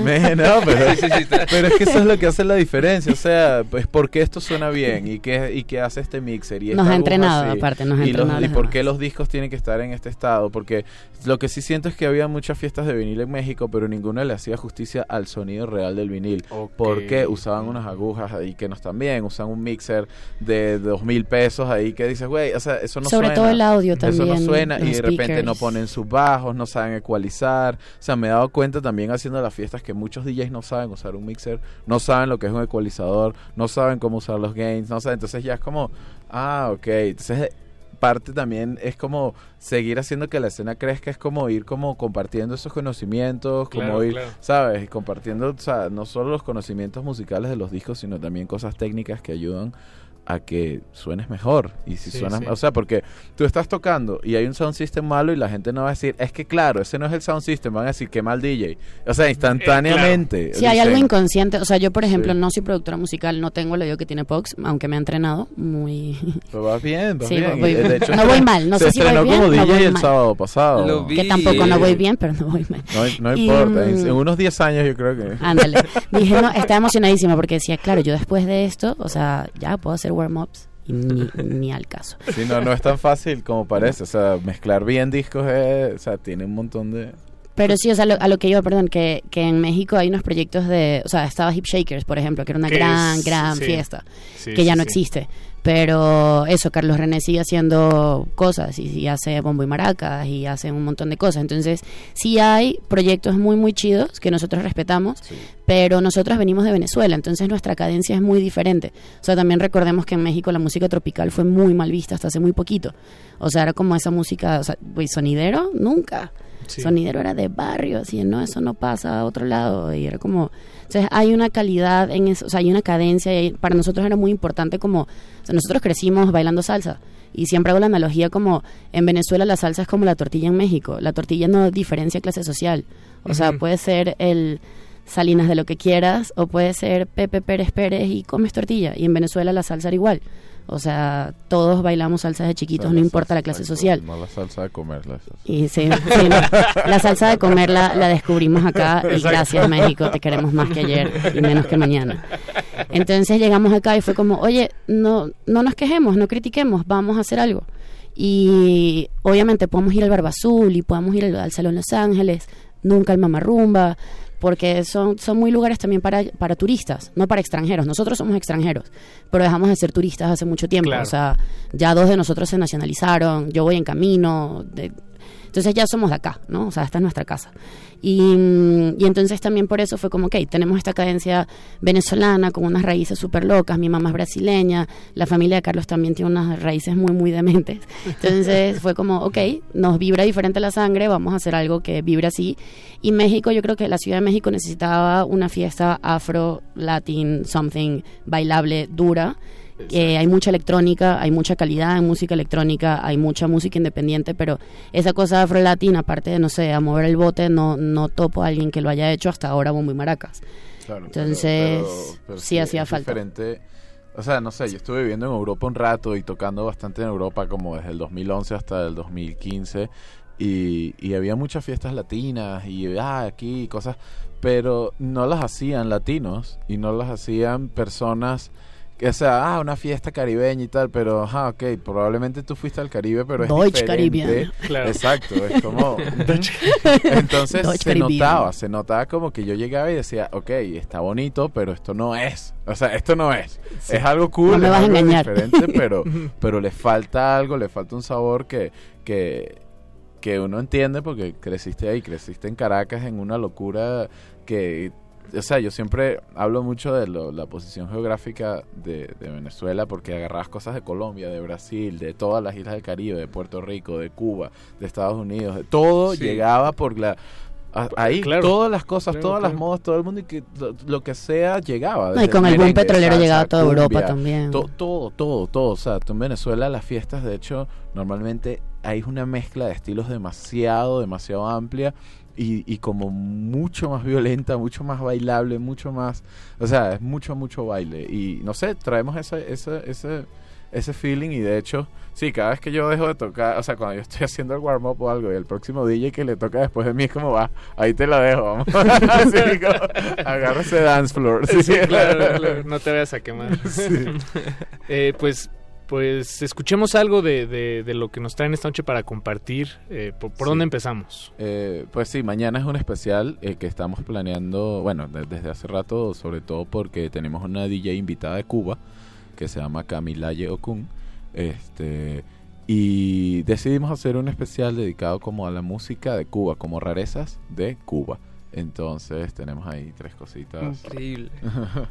Eh, sí, la música de Cuba es una cosa, es una locura. Es fantástico. Sí, aparte pasa eso que la gente cree que Cuba es solo salsa, ¿no? Como México es solo tacos. Sí, y es como, o no. Buenavista- Social Club Buenavista y ya. Social Club y salsa. Sí, sí. Y en verdad la salsa es timba y hay muchísimas cosas y hay... No, y hay funk, y hay y disco, cha-cha-cha, y hay- mambo, y guaracha, y guajira, no, y y Mozambique. Latin jazz, y-.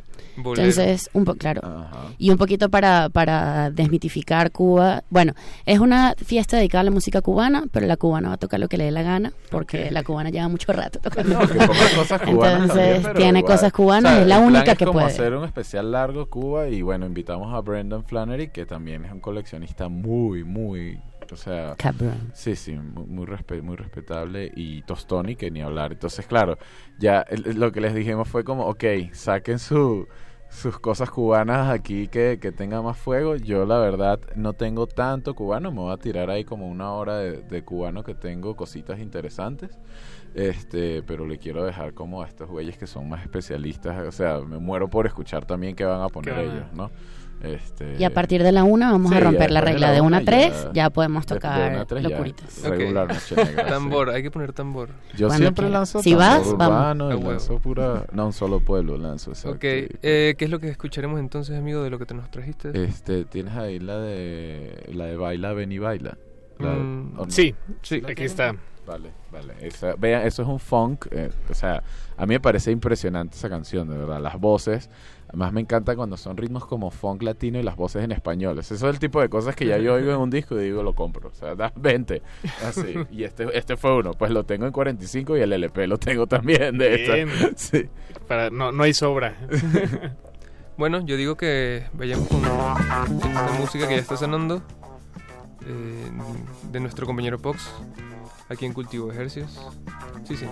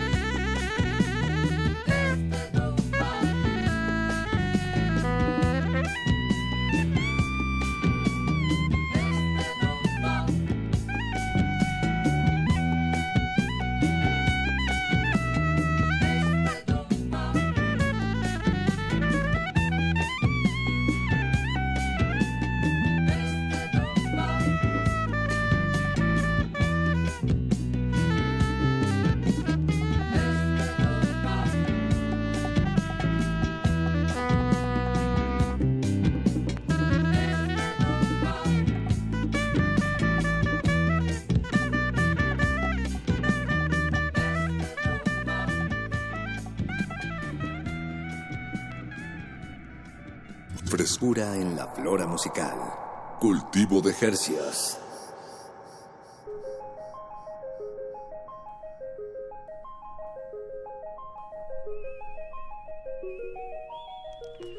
Muchas gracias a todos los que se pusieron en contacto vía telefónica. Ya se fueron los tres pases dobles para el evento de este sábado en el 316 Órale. para ver a Eugenie Giovanni y su proyecto Ambrosí. Entonces, eh, muchísimas gracias. Si tienen cualquier duda, eh, las personas que nos llamaron pueden volver a llamarnos y les aclararemos aquí la, la información, pero ya sus nombres están en lista con su respectivo más uno. Y dicho eso, estamos aquí deleitándonos con Mariana y Pox, esto, los creadores eh, de, de, Noche de, de- de Noche Negra. Que mañana tienen una rumbota de Cuba. Dedicada, a la música de Cuba. Bueno, esos dos tracks que sonaron es un pequeño ejemplo de lo amplio que puede ser y con mezclas latinas en español y como súper interesante además pues la historia de, de las producciones en Cuba y de los estudios en Cuba es bastante interesante pues porque obviamente está ligado un poquito a todo esta a todo lo que pasó en Cuba pues y que sigue pasando pero igual ellos tenían cosas muy de, la producción era muy buena y los estudios eran muy buenos y los músicos eran muy buenos también. Este y las disqueras bueno eran disqueras del estado básicamente. Entonces todo salía ahí. Claro, Era esa- claro, estaba claro. Egrem y, y Areito. Entonces eran esas disqueras. Bueno ya creo que había otra que se llama Siboney algo así so- pero es- eran todas del estado pues. Entonces sacaban todos los artistas ahí y bueno me imagino no sé cómo funcionaban esos sistemas ahí pero hacían cosas bien de, de muy buena calidad o sea impresionantemente buena la calidad y los músicos también de muy alto nivel sinceramente Wow, Ujú. eh, Carlos, Ma- Mariana, de tener esta charla con ustedes, me hay un paralelismo que no logro sacudirme. Bueno, tampoco quiero sacudírmelo en realidad, me, me encanta. Este, con la manera en la que ustedes tratan su pues todo to- todo esto lo- de lo que nos hablan no desde organizar las noches hasta la pues pro- procurar el- la, la curaduría del material que, que coleccionan a mí me remite a coleccionistas pero de, de los, los ñoños freaks, este, como de, de juguetes de acción que nunca desempacan o, de cómics, cómics No, que no nunca abres.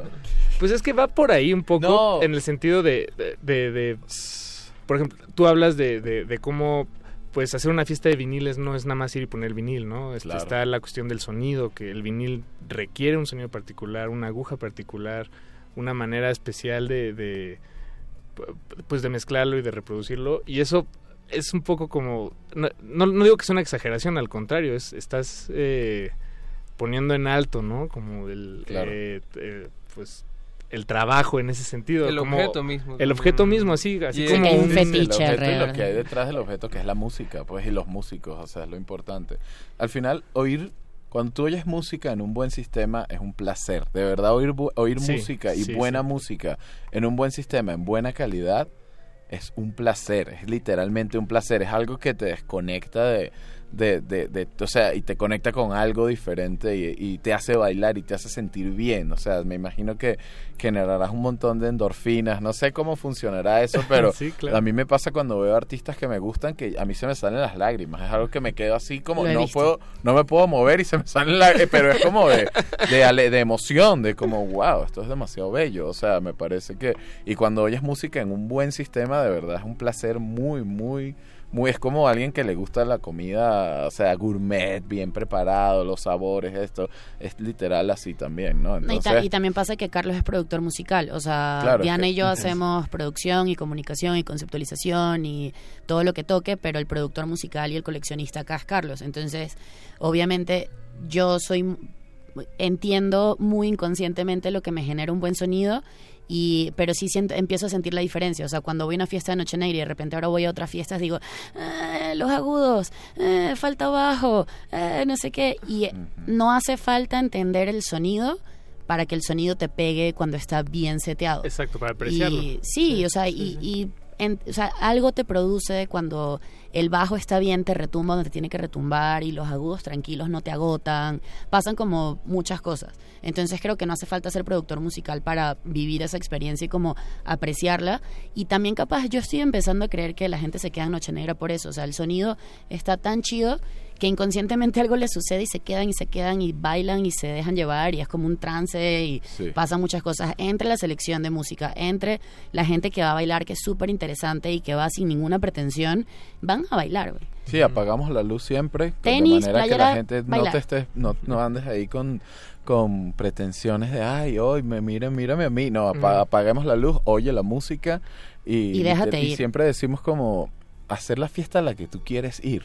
O sea, haz la fiesta a la que tú digas, quiero ir a esa fiesta, o sea, quiero estar ahí, no me la quiero perder, ¿entiendes? Entonces, eso implica un montón de cosas, pues, y, y ahorita lo que decías de como ser así ñoño y geek y tal, o sea, yo la verdad quisiera ser hasta menos ñoño, pero a veces no te da chance, o sea, que Claro. o aprendes o no, o no hay nada, o lo haces tú, entonces por partir de ese espíritu de hazlo tú, no, ojalá hicieran un documental, nadie lo, lo hago yo, ay, ojalá existiera esto, algún bar audiófilo o lo que sea, o este mixer y tal, na- lo voy a comprar y lo voy a empezar a hacer yo, porque Una fiesta si te de quedas música, esperando no pasa Exacto. nada. afro. Entonces sí, sí, de verdad como que... Claro. Sí, claro. o sea, Ade- Además es tu herramienta de trabajo, entonces Sí, siempre tienes sí. que estar constantemente Sí. actualizándote. Sí, Sí. con o sin Noche Negra, Carlos va a seguir haciendo Sí, lo no, que y venía de hacer esto y, seguí, voy a seguir haciendo esto tal cual. Mira, te, te iba a preguntar, ¿te trajiste viniles de Venezuela? Sí, claro, Sí. y me sigo trayendo Todos, cada o sea, tipo- No, hay unos que no me, no me traje porque los veía luego y decía, ah, ese no lo quiero. ¿Para Pero sí llegué, yo llegué a tener como 700 o 500. Oh, sí, como... Oh, Pero tenía de todo, pues también, porque uno agarraba la colección de la tía, de no sé qué, de este que votó, no- y luego saqué cosas interesantes de ahí, pues, y cosas que yo compraba Y te ya han mandado de también electrónica. cosas. Y, me- y cada vez que viene alguien, ¿qué quieres que? Discos. No, no quieres que le traiga una botella. No, discos. O sea, ¿Ron no- o discos? Discos. Nada, nada, discos. No me importa nada. o sea. Pues eh, escuchemos más música para, para acabar de antojarlo a los, a los que lo dudan, a los dudosos allá afuera. No, no es cierto. Pero, pero sí escuchemos Exacto, más a los incrédulos. a los incrédulos. Y a los inquietos ya puestos, pues ya saben, mañana, mañana a las Exacto. 9 de la noche empieza en el antiguo Hotel Virreyes. Eso. Lo que era la- el Hotel Virreyes, ahora es el Celina Virreyes. Eh, empezamos a las 9, vamos hasta las 3 de la mañana. La entrada cuesta 150 pesos. Vamos a regalar una entrada hoy plus one. eh, que se encargarán Paco y Ahorita, Eduardo. ahorita mismo lo, lo- lo- nos encargamos de eso. Pero antes escuchemos dos temas musicales más. ¿Con. ¿con cuál arrancamos? La de Arsenio. La, ajá, va- iríamos con la, con la de Arsenio eh, y, y regresamos para, Y regresamos para- para dar las decirles qué fue coordenadas. Buenísimo. Exacto, sí. Gracias. Así es. Esa nera que me engaña, broca manigua. Ae.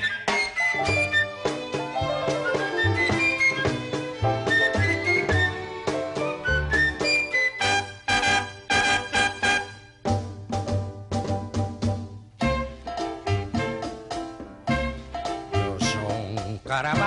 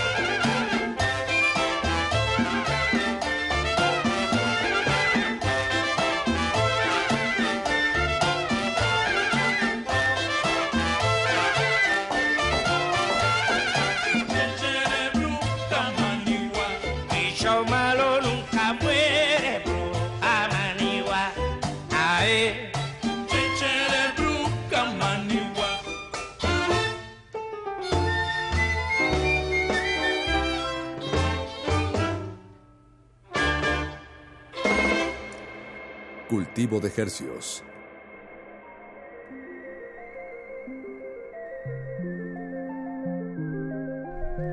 Regresamos a Cultivo de Ejercios ya para despedirnos. Estamos con Pox y con Mariana. Noche Negra, mañana. Chicos, digan las coordenadas. Eh, es en el Hotel Celina Virreyes, en Salto del Agua, lo que era el Hotel Virreyes antes. Eh, 9 de la noche, 3 de la mañana, la puerta cierra a las 2 y media, así que les pueden quedar 30 minutos para bailar. Eh, la entrada cuesta 150 pesos en efectivo o en tarjeta. Eh, a las 9 empieza Pox con el warm-up, a las 10 se sube Tony, a las 11 toca Brendan Flannery, a las 12 toca Cami, a la 1 y media empieza el back-to-back de locuritas ya no cubanas porque hay que romper las reglas.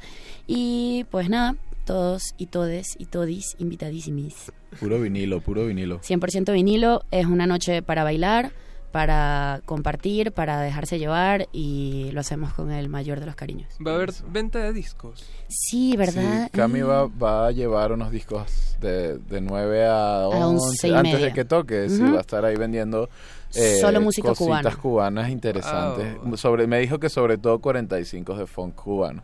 Y eso sí es Pero yo creo que los voy a revisar yo ahorita antes de que los lleve mañana. sí, lleven cash para los discos de. Cami. Quienes coleccionen, pues ya saben, pueden ir a comprar también.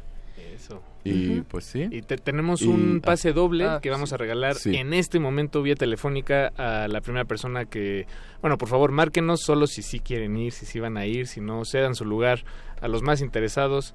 El teléfono es 5523 5412. Con enorme gusto los anotamos en la lista a usted y a su acompañante. Pareje. Y bueno, síganos en Instagram es Noche Negra MX. Noche Negra es una sola palabra. Y en Facebook también es una sola palabra, Noche Negra. Eh, por ahí vamos a estar publicando muchas cosas. Viene nuestro aniversario ahorita en abril. Lo vamos a hacer en Galera, eh, en el Record Store Day, el 13 de abril. Entonces va a ser un Wow. fiestononón. Va a ser el Record Store Day durante el día y aniversario durante la noche. Buenísimo. Y capaz regresamos y les contamos a todos. Eso, buenísimo. Oigan, y gracias por esta Gracias hermosa gracias. invitación. No, ustedes- Eduardo, Gracias a ustedes, Paco, chicos, gracias a ustedes. son unos bellos. Gracias. Gracias.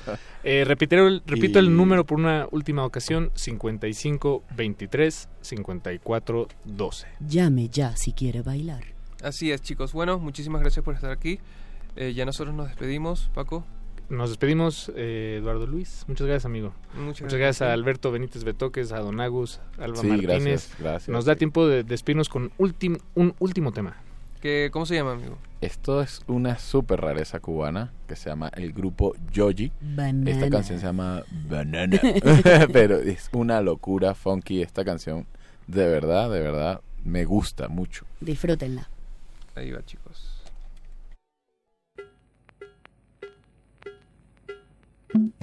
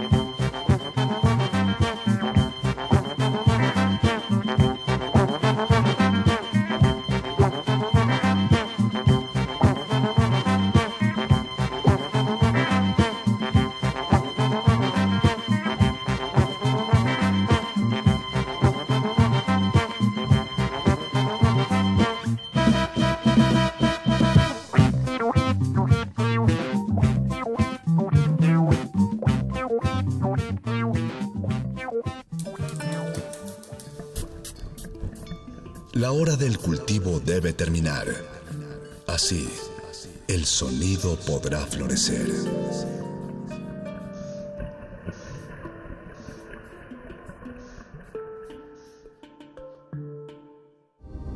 Resistencia modulada.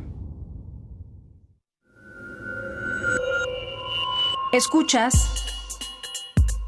96.1 de FM. XEUN. Radio UNAM. Comenta en vivo nuestra programación. Facebook Radio UNAM. Twitter arroba Radio UNAM. Radio UNAM. Experiencia sonora.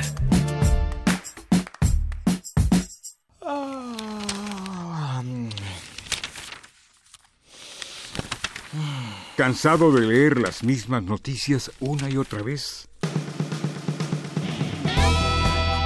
En Prisma RU relatamos al mundo desde una óptica universitaria.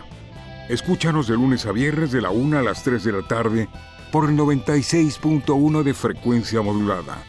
Radio UNAM, experiencia sonora.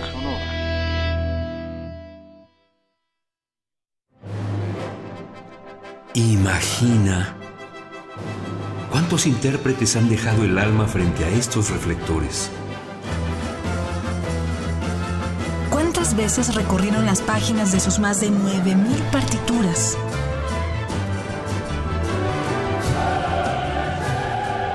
¿O cuántos corazones han levantado en más de ocho décadas?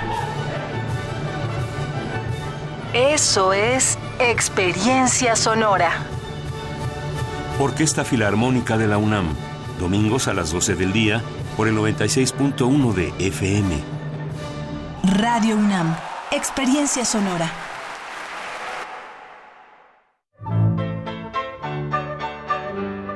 En el marco del M68, a 50 años del movimiento estudiantil, el Museo Universitario del Chopo te invita a disfrutar de la exposición colectiva Las superocheras. Exploración de lo femenino, de la denuncia, la emancipación, la transgresión del género y las formas de habitar el cuerpo a través de artistas latinoamericanas que incorporaron la cámara Super 8 a su práctica creativa. Exposición abierta hasta el 17 de marzo de 2019. En el Museo Universitario del Chopo, el M68 se vive.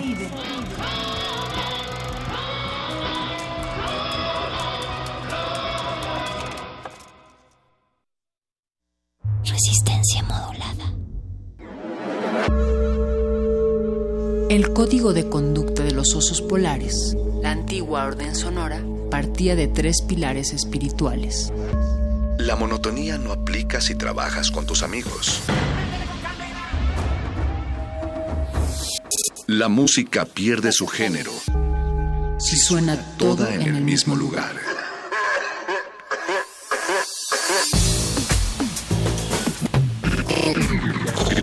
Glaciares.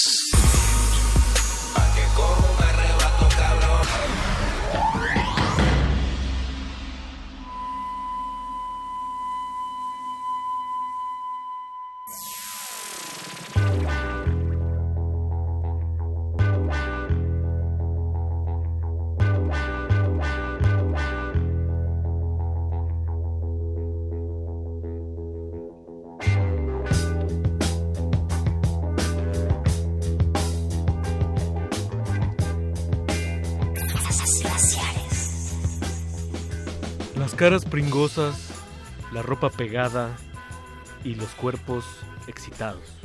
Los cuerpos excitados, eh, sudorcito incómodo. En mi ciudad hace calor y los glaciares se derriten cada vez más. Uno no sabe si por el calentamiento global o por la primavera que se nos adelantó. Bienvenidos una vez más a Glaciares. Muchas gracias por sintonizarnos. Quien quiera que quien quiera que haya sintonizado esta estación. Manden señales de humo, de agua, de cuando te comes, si se están comiendo una paleta con hielo, manden una foto a arroba R modulada en Twitter. Si se están comiendo un raspatito, ¿te acuerdas de esos? Quedan triangulitos. De, ese, de, ese bonito, Sí. de esa bonita golosina fresca. Mauricio Orduña. Ricardo Pineda. Y esta noche en nuestra ciudad hace calor, quédese con nosotros porque vamos a estar pues, poniendo varias cosas como aquí en la ciudad estamos alejados, pero muy, muy, muy alejados de la playa. Pues vamos a poner canciones para refrescar y por ahí tenemos algunas sorpresas. Una sorpresota. Una sorpresota. Que, que a nosotros nos tiene un poco sorprendidos. pero. Pero bueno. El, sorpresa va a haber. Dijera el gran, el gran poeta verde, quería chamaquear. Exacto. Y me, chama- Y me chamaquearon. Vamos a abrir la noche con Fly Away. Esto es Light Back. Están llegando a glaciares. Ya quítense la camisa que la traen to- toda pegada en la espalda. Ah, bueno, échese desodorante. Eche desodorante. A mí me gusta luego cuando uno está en la casa como eh, así darle un, un jaloncito a los jugos y decir sí, soy yo. Sí, soy yo. Este soy Es- yo. Este cuerpo es mío y este y este espacio es suyo. Exacto. Vámonos. Vámonos.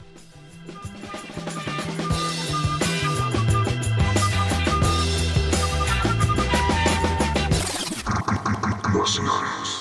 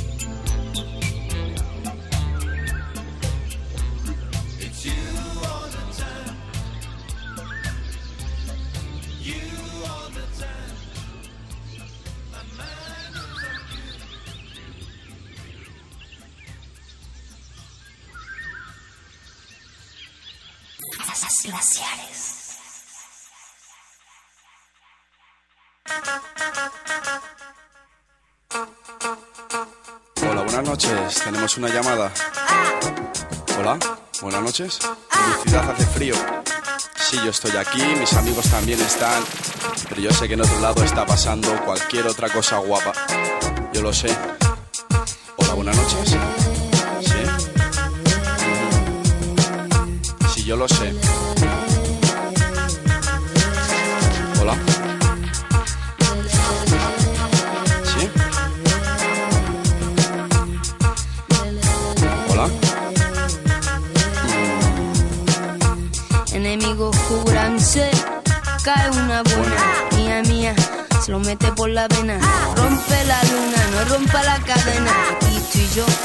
Haciendo la cena.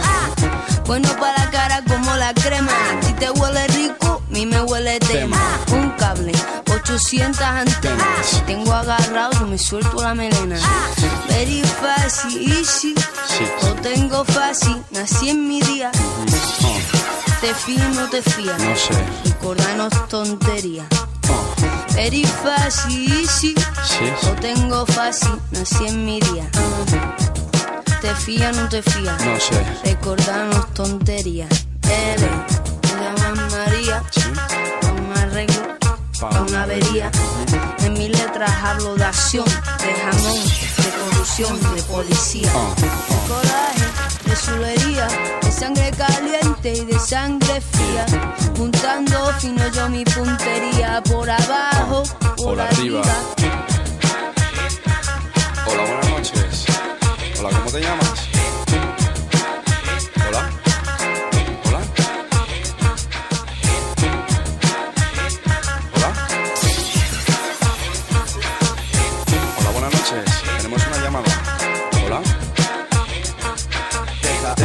Pensar si te vas a dejar besar, deja de dar marcha atrás. Si te vas a dejar meterme, he de merecer el ser él. Que este pene entre en, tu culo y siéntete en el Edén. Rumba Rubén. Y suena bien, sé que lo ven y no lo creen, por eso deben tener este semen en su sostén. Soy tan, tan, que ya me vale. Mala, mala Rodríguez, se pa, se pa, se pa, se pasa.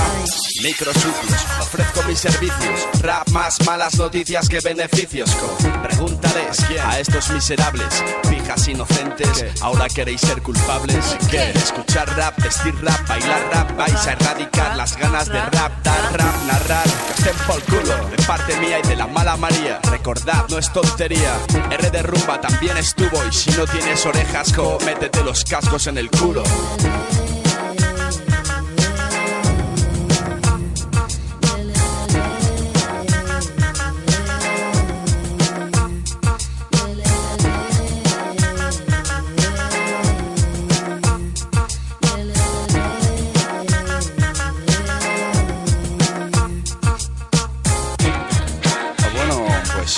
Los cascos en el culo. Era lo que nos decían ellos. Mejor canción para terminar, para despedir de este programa. Que os den por culo. Un saludo para todos y hasta la próxima.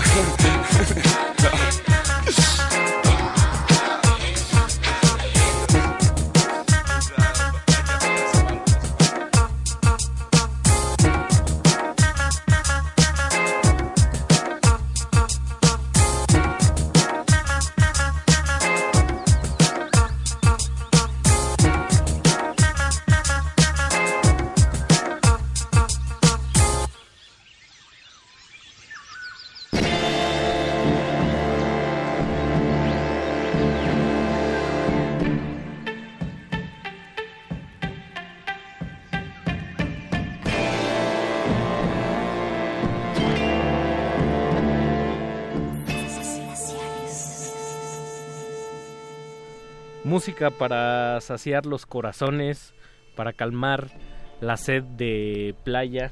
Con este calor uno se deshidrata. Con este calor, pues también uno se... Pues es cansado, mano, ¿no? Pero también es rico, se sufre pero se goza. Y ya llegó nuestra sorpresa de, de la noche, que entre por acá. Tenemos un invitado de lujo, directamente, él ya nos dirá específicamente de dónde, me parece que de San Francisco. De, de San Francisco. De San Francisco. Eh, viene más, más, nada más y, y nada menos que Gilberto Rodríguez, con, que anda promocionando un disco buenísimo. eh, con una de las mejores portadas que yo he, he visto. De en- las mejores portadas que hemos visto. en- yo, yo me atrevería a decir en los últimos 10 años. Así es, eh, Gilberto Rodríguez y los Intocables. El disco se llama Sabor Maracuyá Desnuda y sale él en portada con una piña. así, y todo es verde, todo es frutal. Muy frutal. Y estamos hablando de música tropical que abreva de del guaguancó, pero es chicano, pero es hipnótico. Hay eh, cumbia. Hay psicodelia, está muy raro. Gilberto, ¿cómo estás, hermano? Muy bien, aquí llegándole. Tarde, tarde pero sin sueño, decimos por acá, Así ¿no? es. ¿Qué, ¿Qué te trae por acá, mano? ¿Cuánto tiempo llevas acá en Ciudad de México? No, ya pasaron como unas dos semanas, vine para pues un, un cumpleaños de unas tías abuelas y cumplieron 85, entonces aquí he estado por las últimas dos semanas conviviendo con la familia. O sea, no es tu primera vez en Ciudad de México. No, ya. pues mis abuelitos, tíos, tías, toda mi familia está por acá, sí. Cuéntanos un poco sobre Maracuyá Desnuda. Eh, hemos tenido la oportunidad de escuchar otros trabajos tuyos en donde hay pues un abrevadero de, de cosas. Hay, influencias de muchos ritmos. Hemos escuchado desde una faceta como más más rock que me recuerda como una parte muy desértica, muy chamánica, muy ritual, pero esta vez te metes como con el trópico. ¿Qué pasó ahí? No, pues este dio raíz muchas composiciones en, en Latinoamérica y después fuimos a trabajar con un eh, productor que se llama Greg Landau y trabaja en la Bahía de San Francisco y me conectó con diferentes músicos. Eh, Akio Mestayer, el con quien vamos a hablar un ratito, es percusionista de San Francisco. eh, este Rubén Sandoval eh, también toca el teclado y trabaja con muchas bandas en San Francisco, así como Malo, este muchas bandas eh, que se enfocan en un ritmo ya que es chicano, pero de la bahía. Y pues, como sabes, hay diferentes ritmos eh, chicanos en así el sureste de los estados, como en Los Ángeles, como en Nueva York. Entonces la música que dio luz allá en San Francisco es muy diferente y eso es lo que estábamos manejando. O sea, si bien la, la influencia, digamos, afrodescendiente siempre ha estado presente en la comunidad chicana, parece que se está viviendo un momento como, como bollante, como que se está actualizando, reconfigurando y, y cómo, cómo está la movida de las escenas musicales por allá en San Francisco actualmente. Pues ahorita yo diría que hay muchos grupos en, en la bahía que se enfocan en diferentes aspectos de la cumbia, así como progresivo, eh, más así como de ambiente, eh, así a la menta con boteceta, este, eh, quién sabe, de Salinas.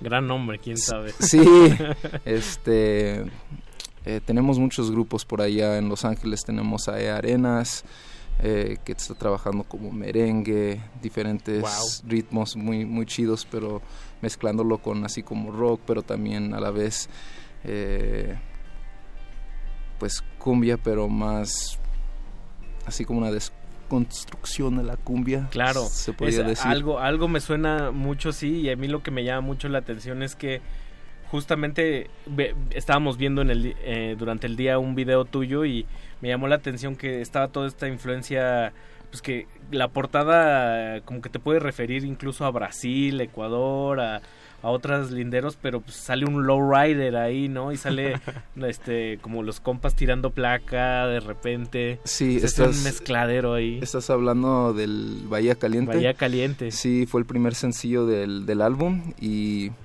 sí es una idea más o menos guaguancó y el percusionista sí le dio pues un trabajo muy muy machín y fue improvisado así como la letra. Eh, así como los otros instrumentos. El bajo fue completamente improvisado también.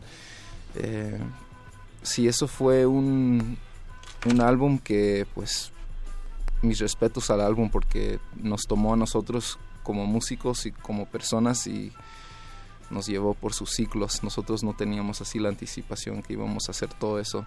Fue como entre unos dos, tres días que grabamos y después ya pues mezcla y todo eso sí tomó más tiempo, el arte tomó tiempo también, pero sí fue una experiencia muy bonita. Pero digamos que el desarrollo fue totalmente orgánico.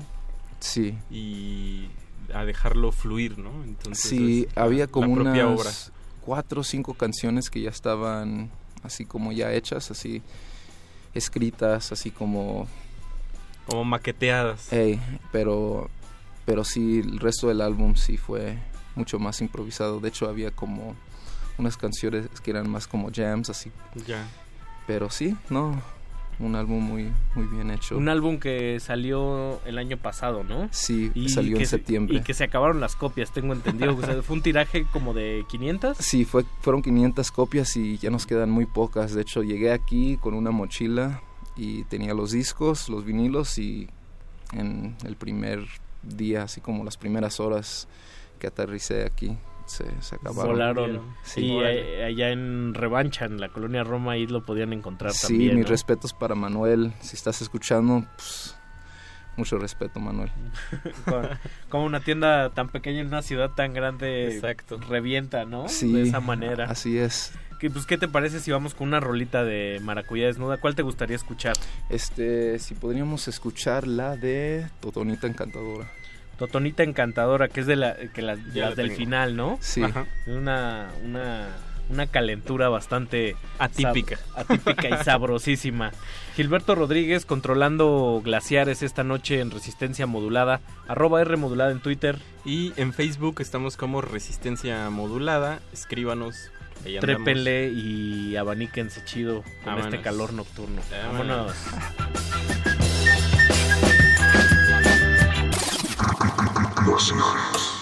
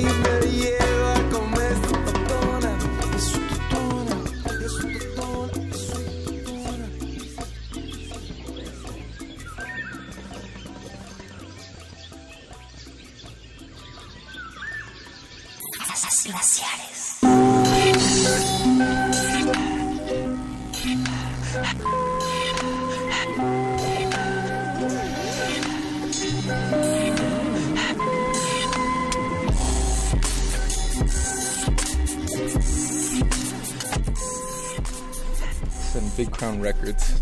Y ya estamos aquí de vuelta, seguimos con Gilberto. Y... Pues, ¿qué fue lo que escuchamos, Gilberto? Totonita Encantadora, la última canción en el Del disco de disco. Sabor, Maracuyá Desnuda, una canción que ya está como a 18, 22 minutos, algo por ahí, pero la tuvimos que cortar a 13 minutos. Era así ya como la última canción en todo el disco y también en la grabación. Y el productor ya se había ido, nomás éramos los tres, cuatro, y ya estábamos como a punto de acabar todo, pero sí nos metimos en un viaje y pues sí, todo improvisado. Eso fue como lo más, más improvisado. Y ya tenemos ahí en, en la línea al percusionista, a Akil. Sí. Akil Mes- Hola. Mestayer. ¿Cómo estás, Akil? ¿Todo bien? ¿Desde dónde, desde, dónde- desde dónde nos estás hablando? De San Francisco. ¿Qué tal anda, qué tal anda, anda la temperatura por allá? No, eh, no es tan malo. eh, porque ah, en la última semana había mucha lluvia y ya, ya se mejoró. Siempre una ciudad con mucho, con mucho viento, luego se pone playa fría, pero ustedes le ponen el calor por allá, ¿no? Pero no igual como México, no jodas. No, pero ya tienes, ya, ya tienen que venir para acá y tocar, tocar todos juntos, ¿no? ¿Qué tal? Sí. Oye, Este- o- oye, Kill, yo ahorita que estábamos escuchando esta pieza, a mí me suena mucho como que es un jam eterno, ustedes están metidos como en un trance psicodélico. Cuéntame un poco para ti cómo fue la experiencia de estar grabando Maracuyá desnuda y, y o sea, cómo, cómo era esa comunicación entre ustedes. Eh, lo que pasó es, me llamó el Daniel y, y el otro, eh, el Rubén, que está tocando en, en el piano y el trombón. Y no teníamos ninguna idea de qué íbamos a hacer ese día.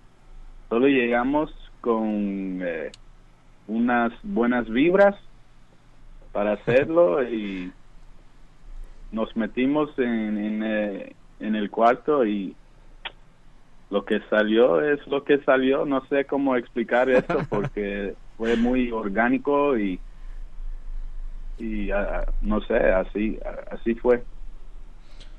Y ahora, y ahora que lo ves a la, a la distancia, ¿cómo, cómo sientes el, el, el resultado? ¿Te, te agrada y, y- y sobre todo crees que también define un poco tu, tu personalidad como músico ahí? Eh, un wow. No sé. Eh, para mí lo que me gusta más es el groove. Y cuando hicimos cuando yo hice mi parte de, de- del disco eh, solo eran puro de instrumentos sin eh, sin vocales entonces yo yo a mí me gustan los grooves porque son un poco experimentales eh, de los efectos que los ¡Opa! Lo perdimos por ahí. Perdimos a, a Gil, pero eh, a ver si vamos a tratar de, de recuperarlo por ahí.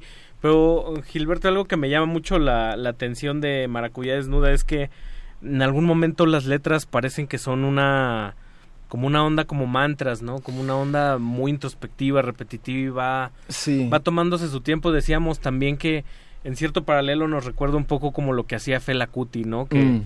que va como como a un ritmo, casi parecen pistas y de repente ¡pum! explota, ¿no? Así es, es que me gusta un buen la poesía y la poesía así como muy minimal- minimalística, sí, así es. Entonces, las canciones de hecho fueron pues escritas en ese sentido porque sí ya habíamos hecho diferentes álbums con música ya mucho más componida, más planeada y esto fue algo que quería tomar como un pues en un paso más despacio a la vez Ya. y sí como algo como una pintura Claro. eh, la verdad porque Y una pintura como muy gestual, ¿no? Por el Eso sí. por el Sí. por el momento, por el cómo se hace, por la improvisación, por el Sí, claro.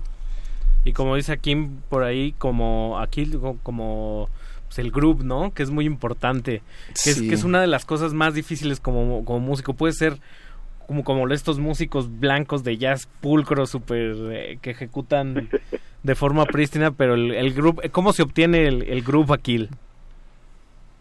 Ah, para mí cada groove y cada cada eh, tempo tiene su propio sentido o emo- emoción que evoca entonces yo yo como músico nada más soy el instrumento de del ambiente Wow. de donde estoy entonces yo trato de de explicar o o dibujar la imagen de, de lo que yo estoy sintiendo donde estoy do- o donde ¿me entiendes? Sí, claro. Y- ajá Digamos Entonces, eh, ese día tuvimos eh, empeza- empecemos de, de muy temprano y no terminó hasta la medianoche entonces en ese día sentíamos varias cosas de, de tomar un café en la mañana eso fue un, un, un sentido un, un sentimiento ahí y luego un café con un un poco de medicina o algo así, si me entiende. Claro. Pues claro. eso se, se puso otro sabor ahí. Muy bien. Siempre, siempre nos mete como en, en una dinámica más, más reveladora, ¿no? Claro. De alguna, de alguna manera. Digamos que el grupo está en el aire y aquí es la antena que lo traduce a, a nuestros Sí, oídos. Me, me gusta esa analogía. ¿Les late si escuchamos otra rolita de Maracuyá Desnuda? Así es. ¿Cuáles les gustaría oír? Aquí, ¿cuál quieres escuchar? Eh, la, la rumba. Bahía no sé Caliente. ¿Cómo se llama esa? Bahía Caliente. Daniel. Bahía Caliente, a ver. en- Ajá, sí, la Bahía Caliente. Que es la canción con la que abre el, el disco, ¿no? Ah, aquí Así está. es. Es Sí. como el gancho perfecto, diríamos, por ahí, ¿no? Exacto. Para que te enganches al Uh. disco. Y pues ahí eh, no se despeguen, pónganse calientes. que Vámonos. ya es jueves. Regresamos.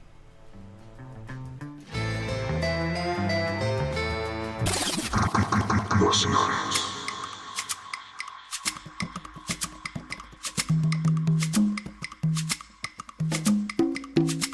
metal, metal, metal, metal, metal, yeah. Ooh.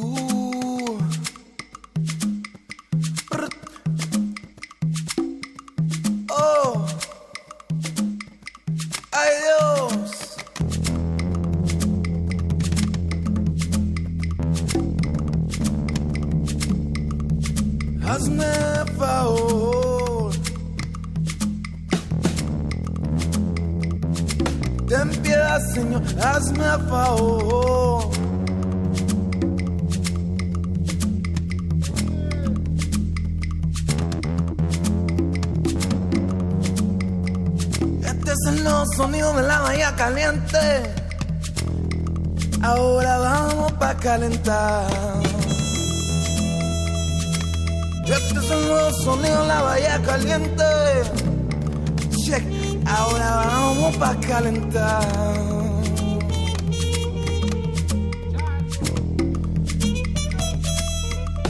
La pasa cantando y yo iré pa' calentar. Guiro. Fuera.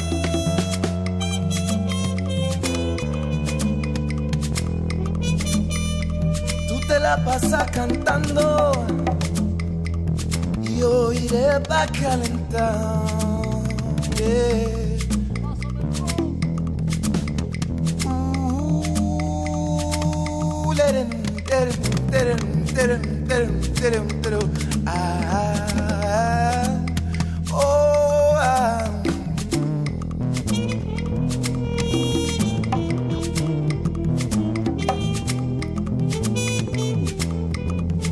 Caliente va para arriba. Para liberar este sabor. De la caliente va para arriba. Eh, para liberar este sabor.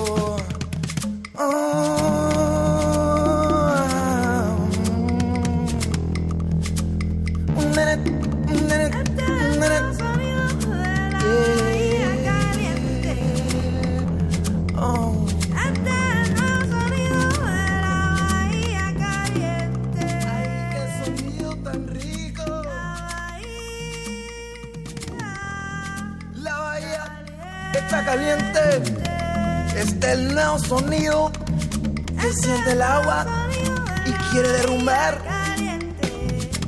Digo, La bahía está caliente. Cuando llegue el terremoto, seguro que te va a derrumbar.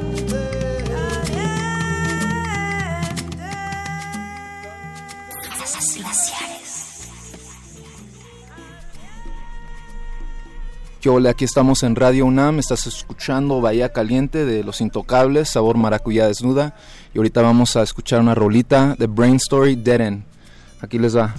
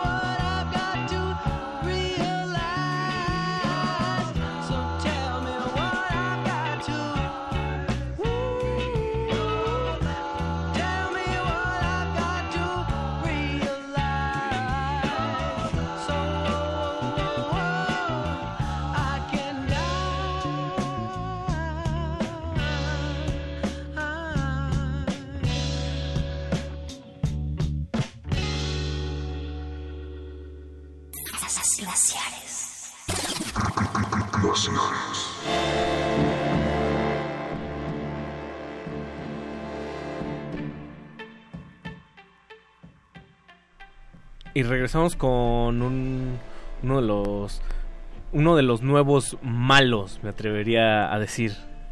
Uno de los buenos malos, Gilberto Rodríguez. ¿Qué, qué escuchamos? Recuérdanos otra vez. Pues estamos escuchando Sabor Maracuyá Desnuda, estamos escuchando el nuevo disco que salió en septiembre y le estamos dando así como promoción aquí en Radio UNAM. Muy agradecidos. Eh, shout out a Manuel Carasco de Revancha que nos puso en contacto. Igual a todos los músicos aquí en el DF y en la República. Cuéntanos un poco de eso. Acá has estado cotorreando con algunos, ¿no? Sí, de hecho fui a un ensayo de Sonido Gallo Negro, mucho respeto. Ahí estuvimos en Aragón, allá en el barrio. Estuvieron ensayando para el Vive Latino y pues mucho ánimo y una música muy buen componida y sí, me gustó un buen. Ah, hace rato que estábamos hablando con, con Akin, Sí. eh, a- hablaba un poco de que no sabía qué iba a pasar y, y solo van, van fluyendo, ¿no? Y de repente van sucediendo cosas. Y yo escuchando otros de tus proyectos y la diversidad de música que, que puedes abordar en, en, en cada uno, a mí me impresiona mucho como esta capacidad que tienes como como músico para poder cambiar de un, de un género a otro y, Sí. y hablan, hablamos un poco como tú cómo te conectas al, interactuar con otro músico sin saber nada de él. Sí, pues así como autodidacto y mucha de mi familia siendo músico de oído y bohemio y pachanguero, crecí así más como en un ambiente donde eres más poeta y pues agarras la vida de pues como se debe agarrar así, a lo recio y de sentimiento y pues nomás vives una vez y si tienes algo que decir pues dilo. Entonces trabajando así con estos músicos de pues un estudio que ni platicar, así como desde chiquillos tocando, estudiando. Eh, tuve una oportunidad de realizar unas canciones, unas ideas que de cualquier otra forma no hubieran sido así grabadas ni pues así creadas. Entonces sí, este es mucha improvisación, es mucho eh, hacerlo por la fe de tu, de tu propia alma. Entonces, así fue que pasó y esta próxima canción es Navegando Verano y también la hicimos así en improvisación. Creo que duró unos nueve minutos o algo así, pero después ya la metimos entre tres. Pero el título es Navegando Verano porque como que así me pareció muy de sol, muy de ir de verano, así como en un carro Todo viajando por el Pacífico, cerca del mar. Con las plantas y las fiestas que revientan con el sol. Así por es. ahí. Vámonos Vamos a a escuchar Navegando Verano. Gilberto. Rodríguez aquí en Glaciares. Vámonos.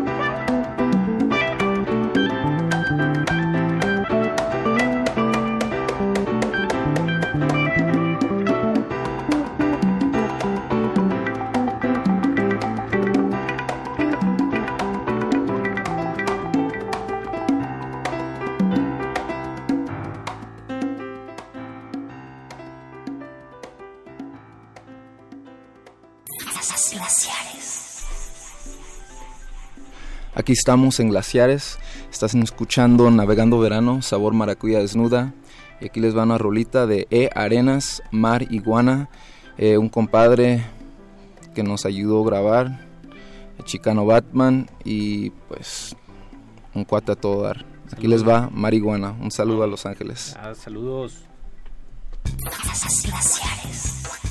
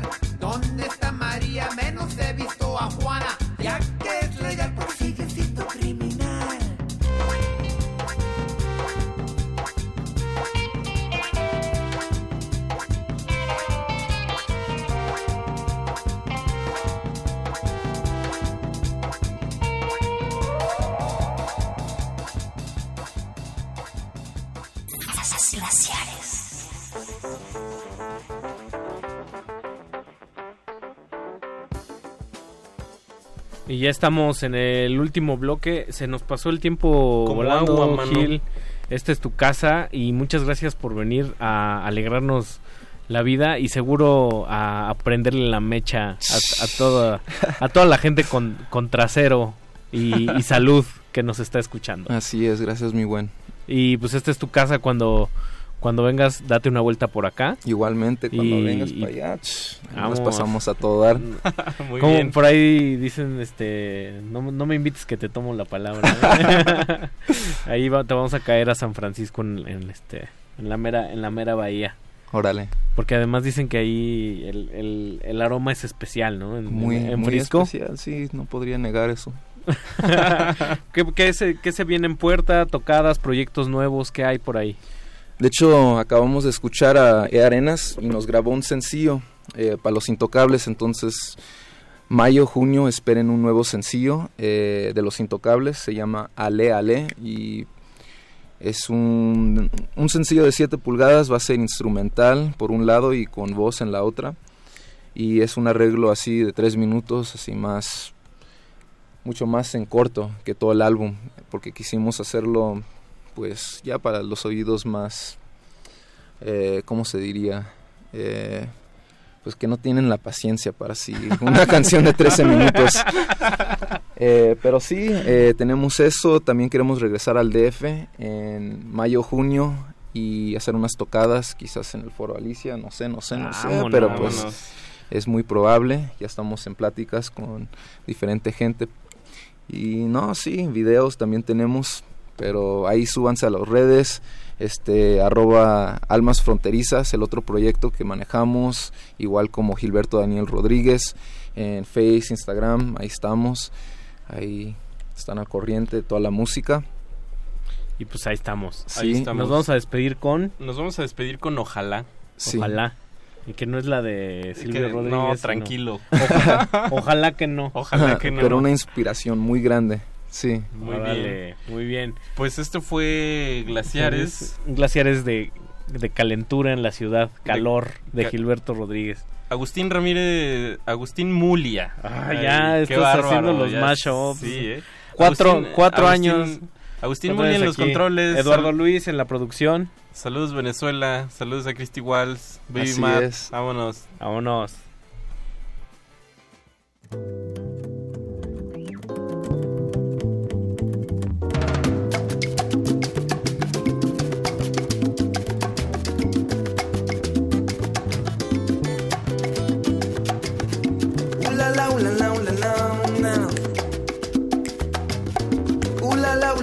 La, nena. Ojalá que tú no te olvides de mí, nena. Ojalá que tú no te olvides de mí, nena.